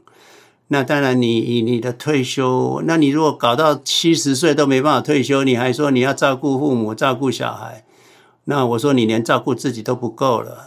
我们叫做行有余力之后，不要把自己嗯做到对太 optimize，就是说，如果五十五岁退休也 OK，那何必一定要急着四十五岁或五十岁退休呢？不用。那这个时候，你多出来的钱就可以孝顺父母、帮助小孩嘛？哦，不是吗？OK，好，来往下。好哦，那目前没有人在举手。那我我跟大家分享一下，我觉得我自己的状况，就是其实我没有认识老师以前，我真的很认真、很很努力的在赚钱。然后那时候就觉得说，赚到很多钱是我人生的终极目标。然后我后来才发现，哦，原来赚钱是一个过程。然后最重要的是你，你你要呃享受你在赚钱这过程中跟其他人相处的方法跟快乐的时光。我我觉得这个是心境有很大的不同。那我觉得大家可以，呃，因为已经就是来听老师的节目，然后大家已经可以知道说，哦，我们现在只要是投入 QQQ，然后你其实你可以你是可以算得出来说你是什么时候可以退休的，然后你退休是要过什么样的日子的，然后这个其实是可以呃让你的生活慢慢变得越来越美好的。那你就应该要更去享受你现在呃手边在就是。跟你跟跟你相处的人，你要怎么样跟他相处？老师说的家人也是啊。如果你现在还在上班，你跟同事怎么相处？你想要成为什么样的人，在这个时候你都可以去 focus 在这个上面。就是说，你想要成为怎么样的人，而不是你要赚更多的钱。因为我记得老师一直跟我说，其实。以工作去赚钱其实是最难的，因为很辛苦。可是你用钱去市场上赚钱，会比你从工作上赚的钱来得多。那这几年的体认，我觉得也是如此。就是说，市场给你的报酬真的是呃比你想象中的还要多。那当然前提是你要相信这个投资理念，然后你投资的呃资金要够大，你才会有这个感觉。因为你本太小，如果你赚的那个报酬率很大，你可能还是无感。但是我觉得就是呃，慢慢的变富有，然后你这个过程中你怎么去呃跟别人相处，然后其实呃之前其实我有算到说，哎，我差不多是可以退休了，然后这段时间我还在上班，也是觉得说，哎，感觉就是自己的压力也没有那么大了，好像没有一定要非做什么不可。那其实我除了呃有时候老板赋予一些任务，其实那些任务其实我觉得对。我的顾客没有很好，所以我就也做不好，因为我就不想要去推动那个业务，所以我常常也会被念说为什么就是没有达到该有的绩效。但是大部分的时候，我都觉得跟我的呃顾客聊天是一件很快乐的事情，因为我可以传达一些正确的知识给他们，然后如果他们能够吸收、可以接受，然后我们可以。呃，聊得很开心，我就会觉得在这个工作上面，我得到很多成就感。那我觉得这几年，我觉得我呃过得很快乐，这样子。以上是我的分享。那麦克你上来了，你可以开麦了，谢谢。谢谢谢谢谢谢，可以好，那个谢谢。麦克，你你等一下哈，我回 echo 呀。Ted 讲的哦，大家记得，当你对我们的投资、长期投资有理解的时候，你会发现赚钱是必然。啊，Ted 讲，这是可以计算的啊，所以你长期十年、二十年，这个你的财富会有多少？这算一算就知道。所以你只要不要管它，就会达到。你一管，就会不会不一样了啊！不是大好就大坏，所以不要管。我们是一个农夫投资术，就是说种下去它就会长。我们不是猎人，猎人的话每天都要去打猎。今天打到一个兔子，那就大家有点温饱。打不到，大家今天饿肚子哦。打到一只山猪，大家吃撑了。这个就是短线操作者的命运。他一天不出去打猎，他就会饿肚子。我们不是，我们是农夫，我们已经进化到农耕时代。我们是会种田，会畜牧，我们不需要去打猎。哦，短线操作者比较接近打猎的心态，就是每天一定要出去打，不打的话，今天中午便当钱可能就没了。那当然，他们讲不是了，我只是要去赚一个便当钱，不赚也没关系。这个不是，我们是农夫投资法，我们播种，它自己会长。我们这个还比农夫好，不用看春夏秋冬，直接丢进去它就会长，也不用管，也不用施肥，啊，也不用什么都不用做，哦。哎，它就自己会长。你养猪、养鸡还得要喂，还得那个不会。我们这个是真的是 完全不用管，它自己会长。世界上没有这么好的事，所以赚钱是必然。反正你要花时间想人生，我现在什么事该花，什么事比较急，有什么东西我没做到的。那小孩子功课或者有没有陪小孩子念书？礼拜六、礼拜天有没有陪小孩子玩？哦，那有空有没有陪亲人喝杯咖啡？你哦聊聊天，这可能比较重要。投资都不用管，那更不要花时间去外面。有有对对对我来说有很多 social 是不用不必要的了哈，不必要的哈，真真的不必要。你就发现你的时间太多了哦，那你可以什么事都不做，脑袋放空，冥想也比忙得跟无头苍蝇一样。人生嗯要做的做事情不超过五件。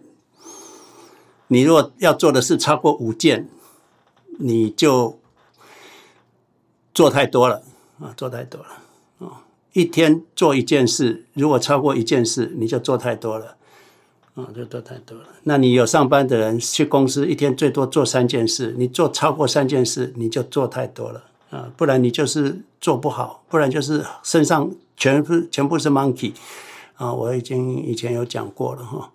所以你要简化你的脑袋，你才可以看清楚所有的事情，那做事才能够如鱼得水了啊！这个是跟大家分享。好，来麦克，你你分享，你开麦或发问来。我我对我谢谢谢谢谢谢建老师哈，没有我没没有分享，我还是有还是有问题，因为我这个永远都是有问题。虽然这个常常讲嘛，说你要有一个宁可要有一个没有答案的问题哦，也不要有不能质疑的答案哦。这个就是我常常从老师这边都学到很多很棒的东西，就是因为跟老师的这三年半哦，就发现时间太多了，就每天没有时间在那边参加这种呃很无聊的活动，也交了一些这个 Meta 的 Word 的朋友，所以东西都了解了一些哈。那最近，因为我对这个时事的事情，我还是一直比较关心哦。包括像这次的 Kevin McCarthy 被 kick out，是美国有史以来第一次哈。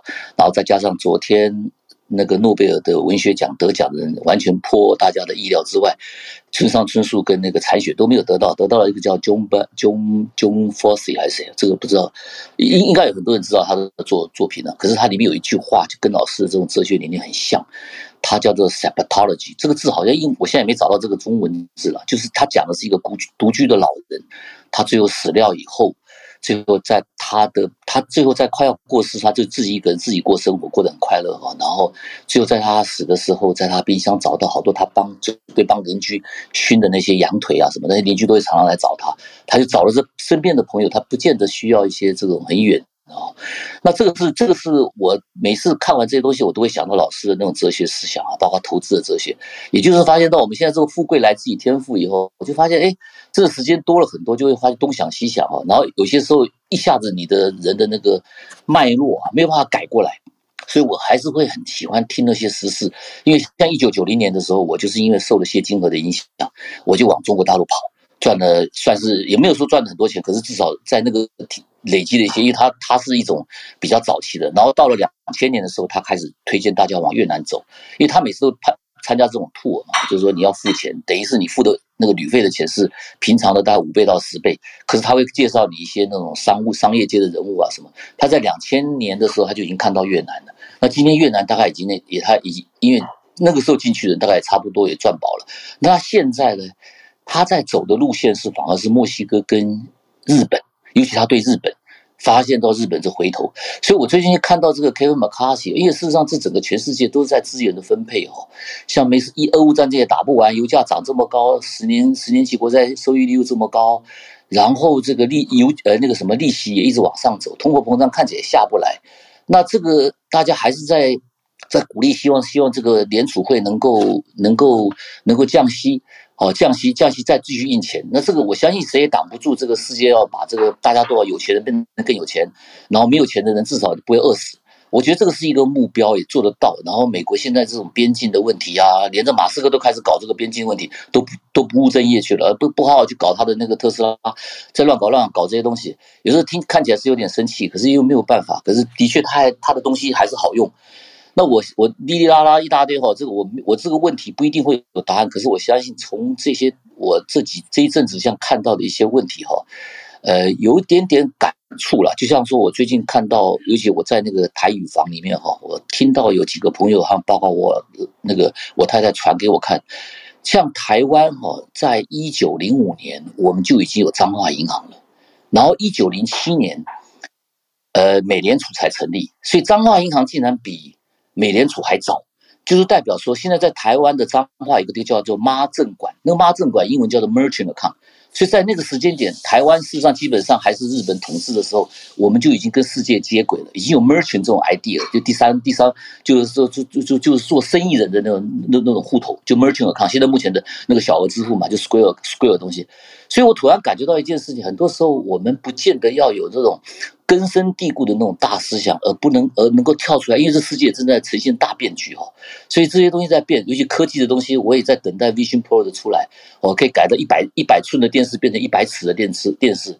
哎，这个东西每会改变很多，尤其像这种 Meta 的，我可以跟我可以跟很远方的我妈妈可以一起散步，我可以跟我很远跟看不到，甚至我过世的亲人，我可以带他去看长城，而不需要说现在这次大大陆十月一号开放长城之后，三分钟走四步，他们土土鸡的，就是因为人太多了，屁股对着。如果说你能够把一个长城那个 V 群放过来，我自己带着我父亲这样。就像一样的走法，哎，其实是一样感觉。事实上，那个不会比不会比清零在那边差很多，哎，好，所以人潮那个人是为什么是看人去呢，还是要看风景去？我不晓得，很多到最后就不知道结果。哩哩啦啦讲一大堆，好，不好意思，我想听听看老师对这个目前这个所最后的问题，就是所谓的资源分配了。像 Kevin McCarthy 下来之后，这个目前未来美国的这个资源分配一定会影响到整个大中小盘都会应该应该会影响到。哦，谢谢，不好意思，我听听老师的说法，谢谢。嗯。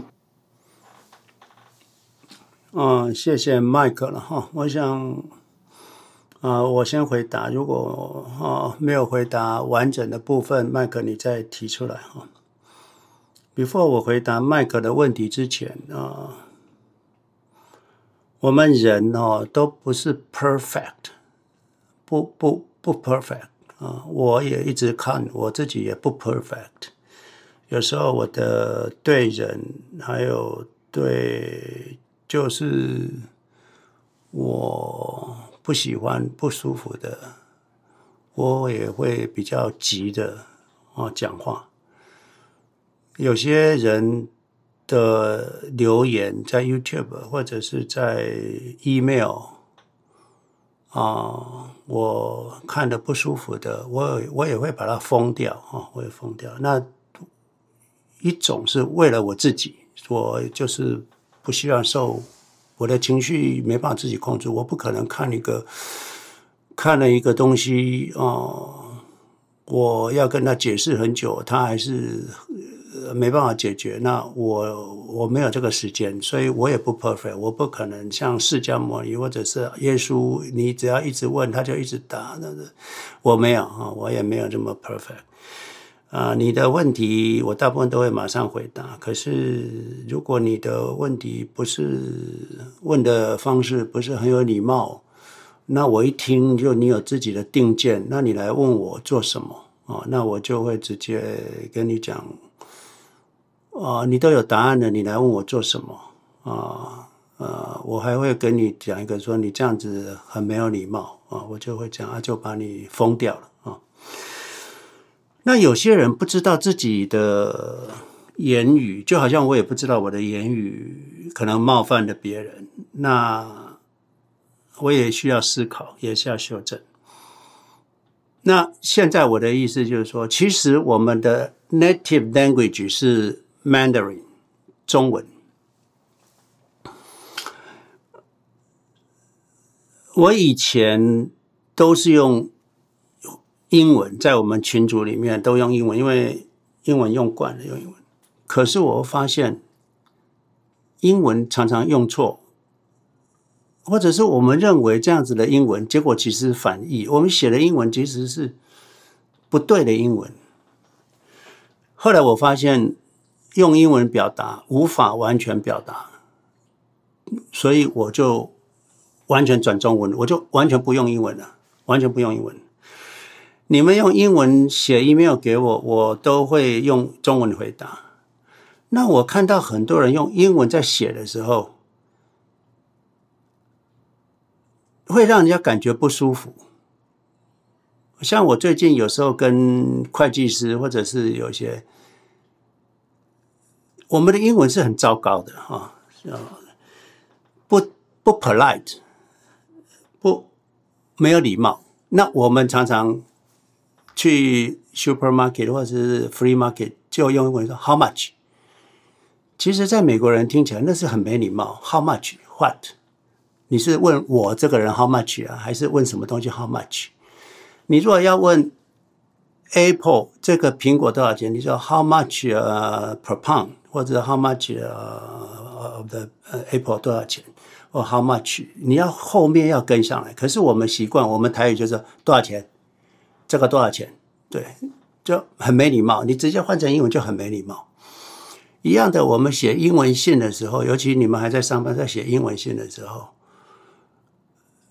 你没有什么坏意，可是对方会觉得你 offend，你你你冒犯了他了，所以你你你得罪别人，你可能不知道，因为你的语言能力就是没那么好。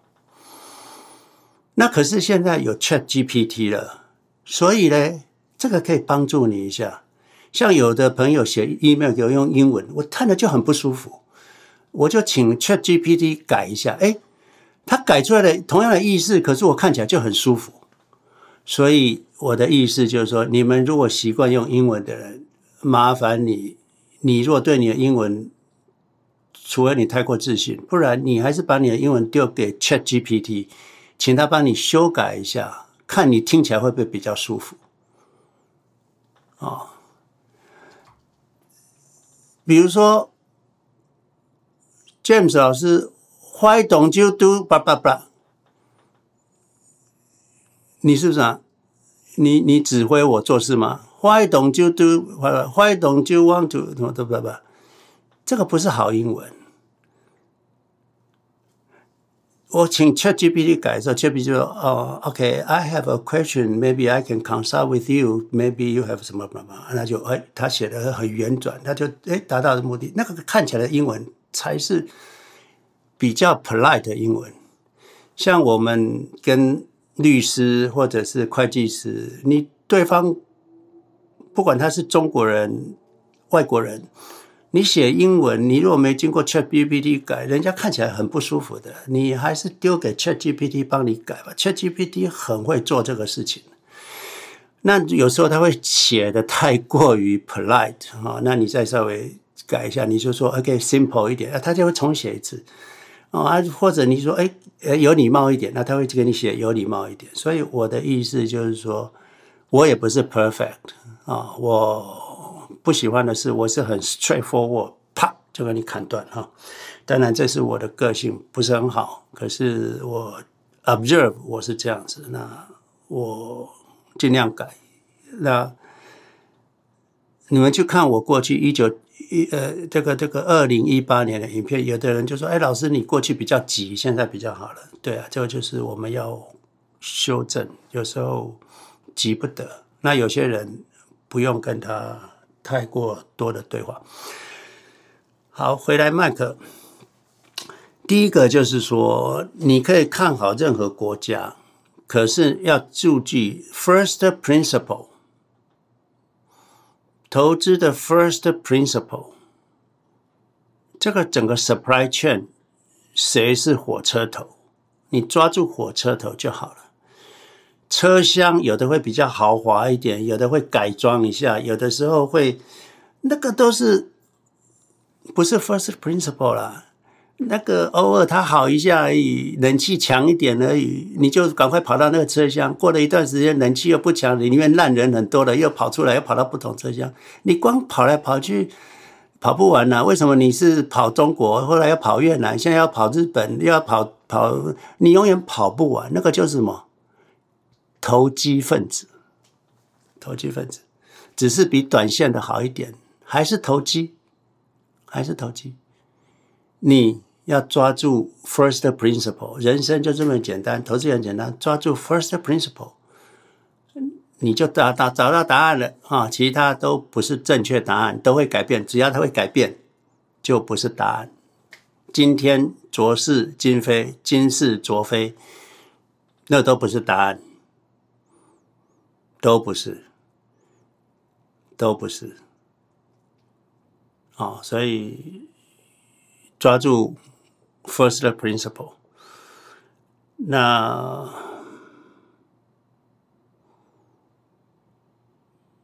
呀，yeah, 我不知道还是不是只有这个问题，还是我我少少回答了什么问题？来，麦克，你可以开麦看，有我还有哪个问题没有回答到？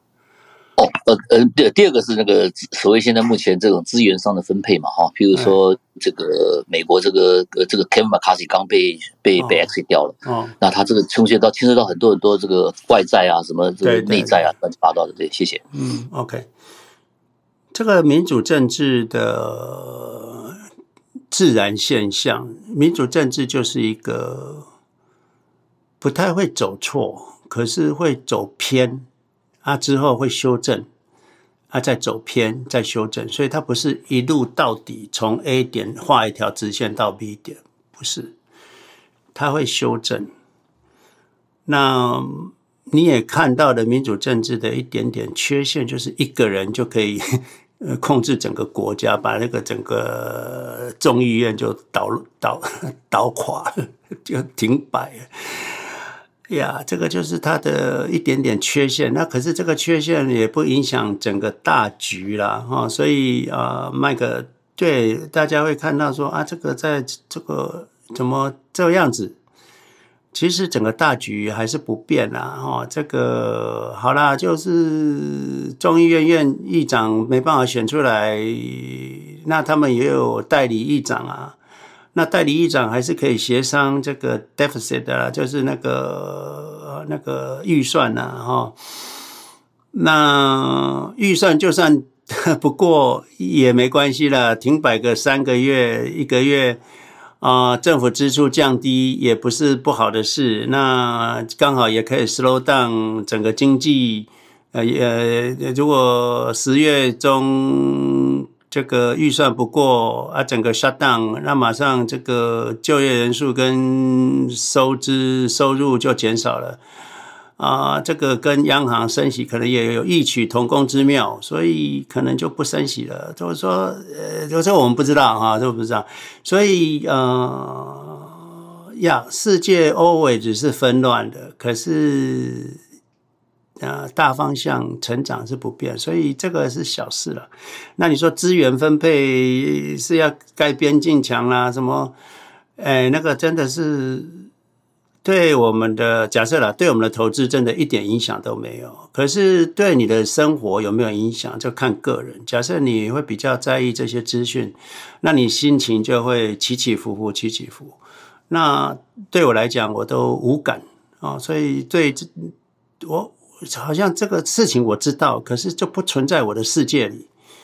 哦，这个是这样子，所以麦克，我是觉得呀，它是一件事件，可是资源分配什么，反正都分配在全球嘛，就反正在美国嘛。啊、政府花钱也可以，不花钱也可以。政府不花钱，那就就就民间花钱嘛。啊、政府花钱，那民间也多钱，反正钱不是在东就在西嘛。那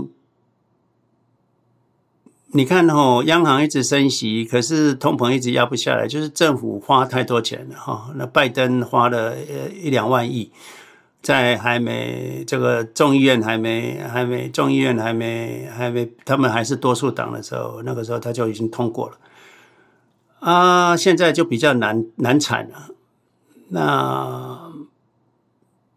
那就是因为他的 budget 很多，当初麦克尼有问题嘛？到底拜登是是希望通膨还是不希望通膨？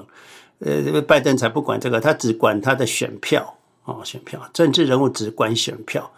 你去找政治人物找答案，那只是缘木求鱼啊！哈啊，政治人物永远没有百姓，只有百呃，没有没有百姓，只有只只有选票。哦，因为他的职业是要被选上，他才有那个工作做，所以他唯一的就是选票，要保住他的工作。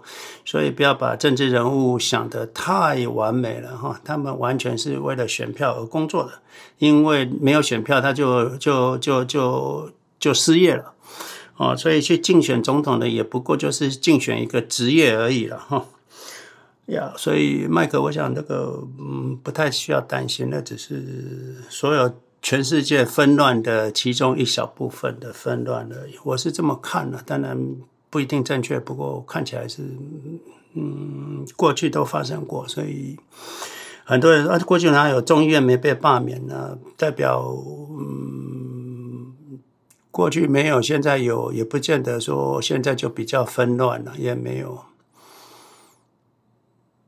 呀，其其实除了它不影响投资，所以其他的，我想我我我也不知道，嘿。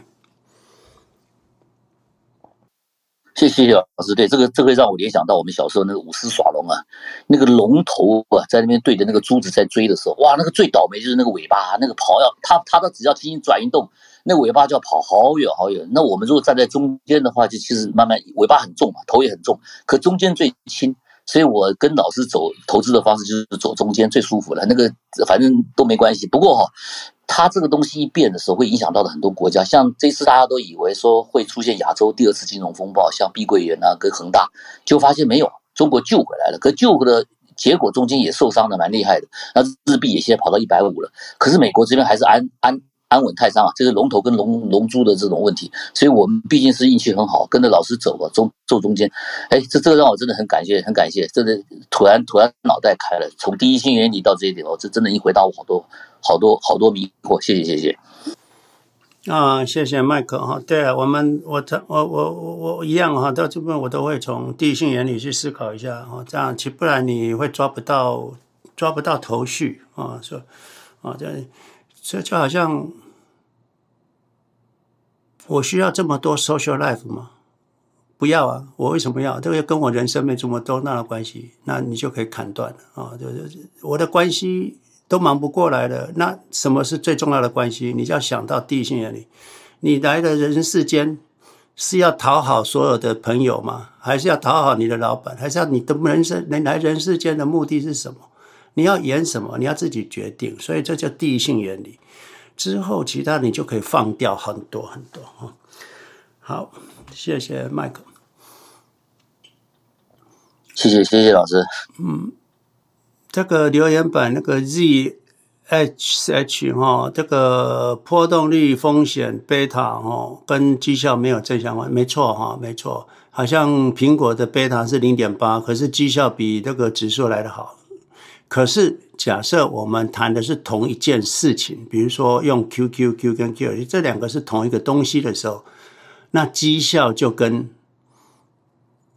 贝塔正相关哈。大家理解这件事情。当你买你一百万融资十万，那你就一百一十万，那你的贝塔一点一就是跟绩效跟跟 QQQ 的绩效成正相关。你的贝塔一点一就是呃呃 QQQ 涨一趴，你就是涨一点一趴啊，这个就是你买的东西就是那个东西嘛，只是你多买了，那你的贝塔增加，你的绩效就增加了啊，这是这个意思哈。所以哦，你如果说贝塔跟绩效没关系，那就是等于苹果跟 Orange 在比哈，那就是不一样。就好像你买 Apple，Apple 的零点八贝塔，结果绩效比 QQQ 好。啊，因为你是哎，苹果跟橘子在比，所以才会认为说贝塔跟绩效没关系了哈。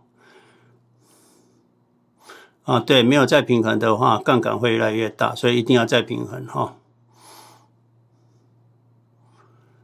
现在的父母省吃俭用是为了孩子付出太多哈。对了，有些人就是连自己的那个退休金都赔进去了，没有。我跟你讲，跟大家分享，就是说小孩子要去念大学，他说我不要贷款，我我，你就说我要从我的退休金，你要去贷款，你要为你的人生负责。对不起，爸爸妈妈没有那么多钱付你的大学学费，那没办法啊，我有我帮你养，供你吃到十八岁了啊呀，我们就不是没那个资金，那你就得去贷款。我退休的时候不要拖累你们，已经很不错了啊！所以量力而为哈。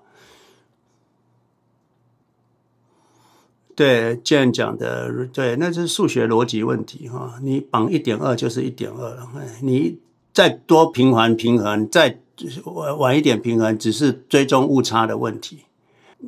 就讲的那个是心理问题了哈，就是说你能不能再平衡？该平衡一年到了要平衡，结果你又贪心的，假如说他会赚更多，你就忘了平衡，那你的追踪误差就大，你的你的风险就会增加了哈。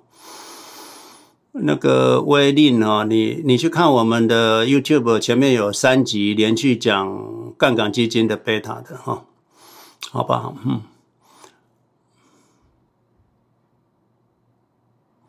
对啊，有有有有有有有有有有有手续费啊，大家要注意哦。那你刷卡的时候可以刷美金，当你去欧洲，他会问你刷欧元还是刷美金，你刷美金可能就没有汇兑的问题。所以，可是你刷美金的那个汇兑的汇差是银行帮你做掉。大家要记得哈，比如说你拿美国的信用卡或者是美国的 debit card 到台湾去刷，他会问你说你要刷美金还是台币？你如果不想有汇兑风险，你要刷台币。要刷台币，为什么？因为假设你刷美金，那那个那台机器哈，刷卡机是国泰世华的话，或者是中国信托的话，它是用台湾银行的汇率，那台湾的银行汇率都很差，所以你那刷卡机看是中国信托或国泰世华，一刷可能差两 percent。可是你如果说刷，你你刷美金的话，那就等于中国信托换美金给你。说把你的美金换成台币，那他帮你换，所以你是用中国信托或国泰世华的呃汇率，等于就是说你如果刷美金在台湾刷美金的话，所以你在世界任何国家，如果你刷美金的话，都是用当地的银行的不好的汇率，银行都是不好的汇率，因为银行它不是不是交易商，他们的汇率不是即时的，不是 real time 的，可是。你如果刷当地货币，说刷台币，那台湾的银行就拿到台币，他不管。可是你怎么从美金换成台币？是你信用卡在换。美国的信用卡通常是 real time 的汇率，所以都会你这个这一笔一刷汇率多少，过五分钟再刷那个汇率是不一样的。这个就是美国的即时汇率。啊，记住一件，你听不懂我前面讲的话，你就是记住要刷卡的时候要刷当地的汇率。当地的货币，你才能用到信用卡的即时汇率。好，那就回来看了，American Express 为什么会汇率会这么差？他要收手续费。我的猜测，他的 globalization 不够好，因为他以前都没有银行，他没有外面的很多各各国的那个没，他没有在货外汇市场做操作，所以他的汇率。风险很高，所以他要收你二点七的手续费。也就是说，你在台湾刷台币，不是刷美金的话，他 American Express 是有汇率风险，所以他要抽你二点七八。你如果直接刷美金，再用 American Express 的话，他他他他拿到的是美金，所以他他用的是美金，所以他就没有汇兑风险，所以。记得 American Express，他为什么要收这个费用？就是因为它的汇率没办法做到即时汇率，所以它会有风险。啊，这个要记住。所以不要我我是很我我是在海外不用 American Express 了。哦，我只有要在美国用，而我买完机票什么，现在我都不太用 American Express，因为它的很难用啊，出国很难用，因为费用很高啊。嗯。买 SGOV 股票价格每个月固定涨，每个月固定涨跌，可以每个月月初定低价买月，随时买的好。你晚一天买就少一天假期，少少一天利息。但因为它每天都涨，它它还没发股息之前，每天都涨零点一、零点一、零点一。那你今天不买，你不是少赚那零点一吗？你还是不懂，Jesse，你还是不懂。就是说，好，今天一百块，你说今天如果一百一百零一百块零两毛，你不买，你说我等到它等等到月初的时候再跌下来变一百块的时候我再买，所以一百块零两毛你不买，那我跟你讲，一百块零两毛你不买，最后会一百块零。一百点二一，第二天一百点二二，到了月底它会一百点四，啊，结果你少赚零点二，因为一百点会涨，后面还涨到一百点四，从一百点二涨到一百点四，你你你那零点二就没赚到了，哦，那零点二就没赚到，等于零点二 percent 你是没赚，啊，你宁愿等等，啊，你那钱没有效率，等了。二十天之后，它跌到一百块，你再去买，没错，你是买到一百块。可是买一百零二的人，他是到那一天，他是赚他的资产变成一百零四，你知道吗？所以呢，啊，同样同样的钱，哈，同样的钱，有一百零二的钱，A 跟 B，一百零二的人买进去，到了月初的时候，它变一百零四了，你还是一百零二，因为你都没有动嘛，哦，所以没有说股价跌下来之。因为你是从一百零四跌到变成一百块，你是拿到零点四，哎，有比较讨投资人，他有拿到零点四，加上他的一百块的股价，对不对？他资产就一百零四。那你一百零一百点二的人不买，你等到去买一百块的时候，没错，你自己有一个零点二，可是问题是你还少了一个零点二啊，因为后面涨零点二你没赚到啊，所以。有钱就买，有钱就赶快买进去，不要去等月初一分完股息了啊。那个 Z cash 在退休账户还是 cash 啊？为什么拿不出来的？年纪到了就拿得出来了，为什么那个不是钱了？那个还是钱嘛？Z 你还是不懂我们的利，那个你去回去看我们那个影片好了哈啊。QLD 有 cost 没错啊，可是问题是它的回报还是比 QQQ，它还是追踪 QQQ，它的回报还是将近。其实美国的 QLD 跟 TQQ 追踪绩效还是蛮蛮好的了哈，追踪绩效还是蛮正常的，没有误差不大哈，误差不大。你如果是去考虑很多长旁枝末节，什么都要考虑，汇差也要考虑啊，什么追踪误差也要考虑，那你就什么都不用做了嘛，哈。这个是我的看法，哈。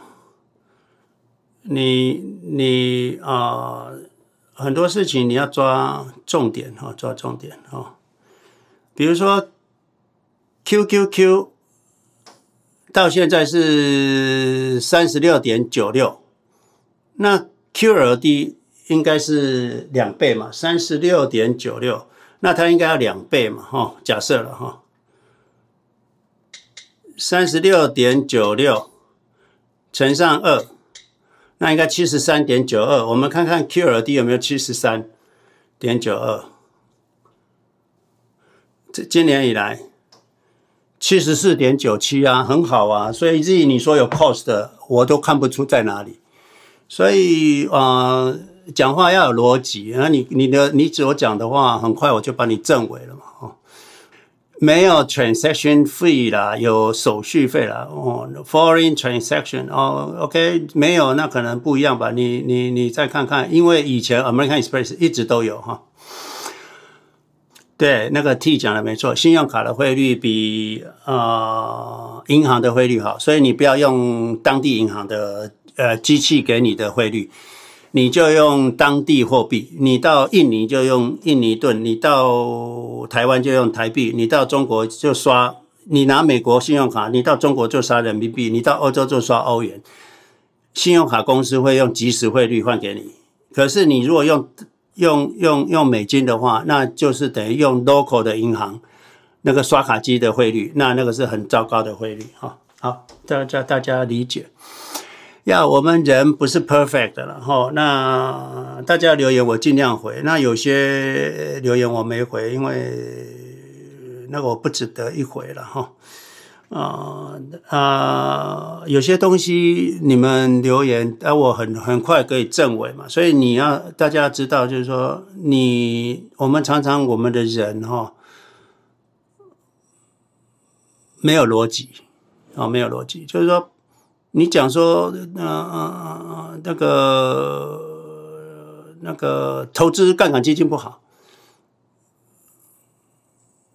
你你要听听我们讲的好跟不好在哪里啊？我们讲的东西，如果你理解了，你来证伪，就是说跟我讲哪里不好，而不是用你的感觉，就是说啊，杠杆基金不好，有什么不好？你都不知道我用的如鱼得水啊。而且好的不得了，哦，那你要理解我为什么好的不得了。好像有人说老师借钱不好，我跟你讲，我借配偶借的好的不得了，啊、哦，如鱼得水，而且风险更低。不借钱我的风险更高，为什么？我一定要卖股票过日子啊？那我有借钱，我的资产都不用卖啊。哦，那我跟大家讲，有有有一个年轻人写 email 给我，老师，这个退休的人用质押那借钱过日子可以理解，可是有些人在啊 Clubhouse 里面，他们还很年轻，三十几岁、四十岁，他们为什么要去质押借钱呢？啊、哦，你们有没有想过这个问题？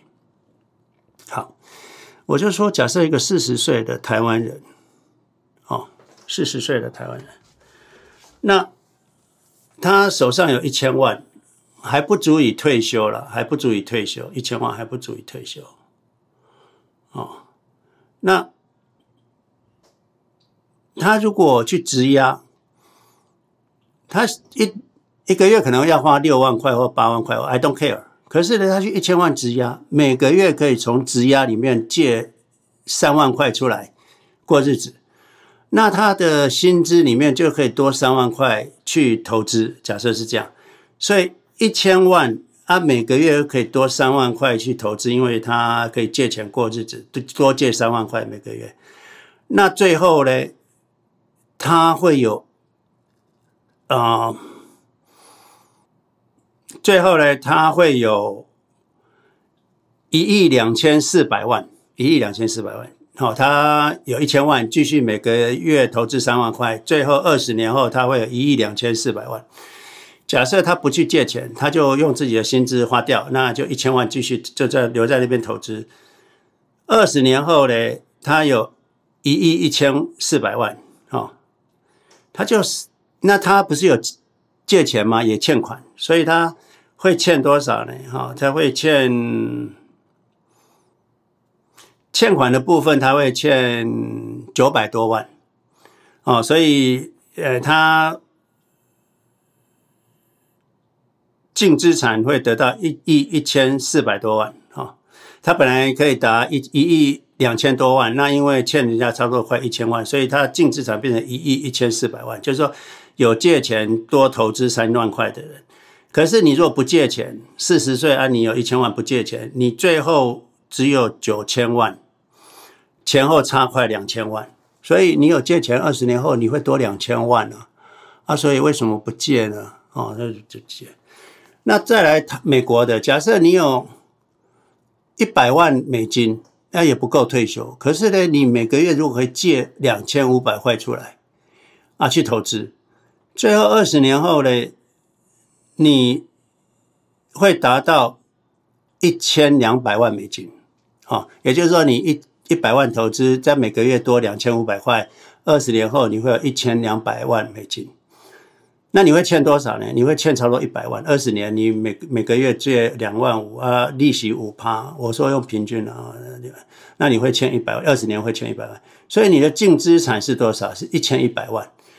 可是你如果不借这两千五，每个月借两千五，要多投多投资的话，哦，那你会来到九百六十万，所以会差一百三十万，哦，所以你会发现就是说，你稍微年轻四十岁，假设你做一点质押，那可以多投资一点钱，那差不多在美国你大概差不多差一百五十万，你要二十二十年哈，等到你退休到二十年，就六十岁，你就多一百五十万，在台湾你就可以多个两三千万。为什么不做呢？为什么不？所以有的人不理解，说为什么退休的借钱可以啊？那为什么年轻人要借呢？其实年轻人才应该借啊，不是吗？哦，所以呃，金融工具要去多理解，你才能够提升你的财商，那你的财富才有办法更上一层楼。不然你的天花板就到那边啊！如果你不借钱，你的天花板就到那边。你若懂得运用金融工具，你的天花板会往上。加一层的，啊，加一层，而每次多一点金融财商，你就会多 twenty percent，twenty percent，twenty percent，所以你的资产，有钱人是这样子来的。那有些人就是呃，算出来就只到那边，那就是你的财商就到那边而已哈。啊、所以呃，为什么我们还是持续跟大家讲，你不懂还是不要做，可是你不要先反对，你不要先反对，你要先去理解。我在说什么？理解完了，你来解释给我听，哪里出问题？啊，那如果有的人说，老师，我就是不要冒这个风险啊，我要那代表你还是不懂。因为你认为有风险，那代表你不懂。懂的人是没有风险，而且还降低风险啊，这个就是差别，这个差别啊，这个是有差别的。好啊，我想我们今天就到这里。我想那个留言的部分我应该都有回完了，然后到 T 就没了。好，好，Kate，我们应该到此就先结束了哈。好，谢谢。好哦，谢谢老师跟今天所有的好朋友可以一起讨论很多议题，然后我相信大家今天也学了很多。那我们下个礼拜六再见，谢谢大家。好，谢谢所有的 moderator 跟提问的同学哈朋友哈，谢谢。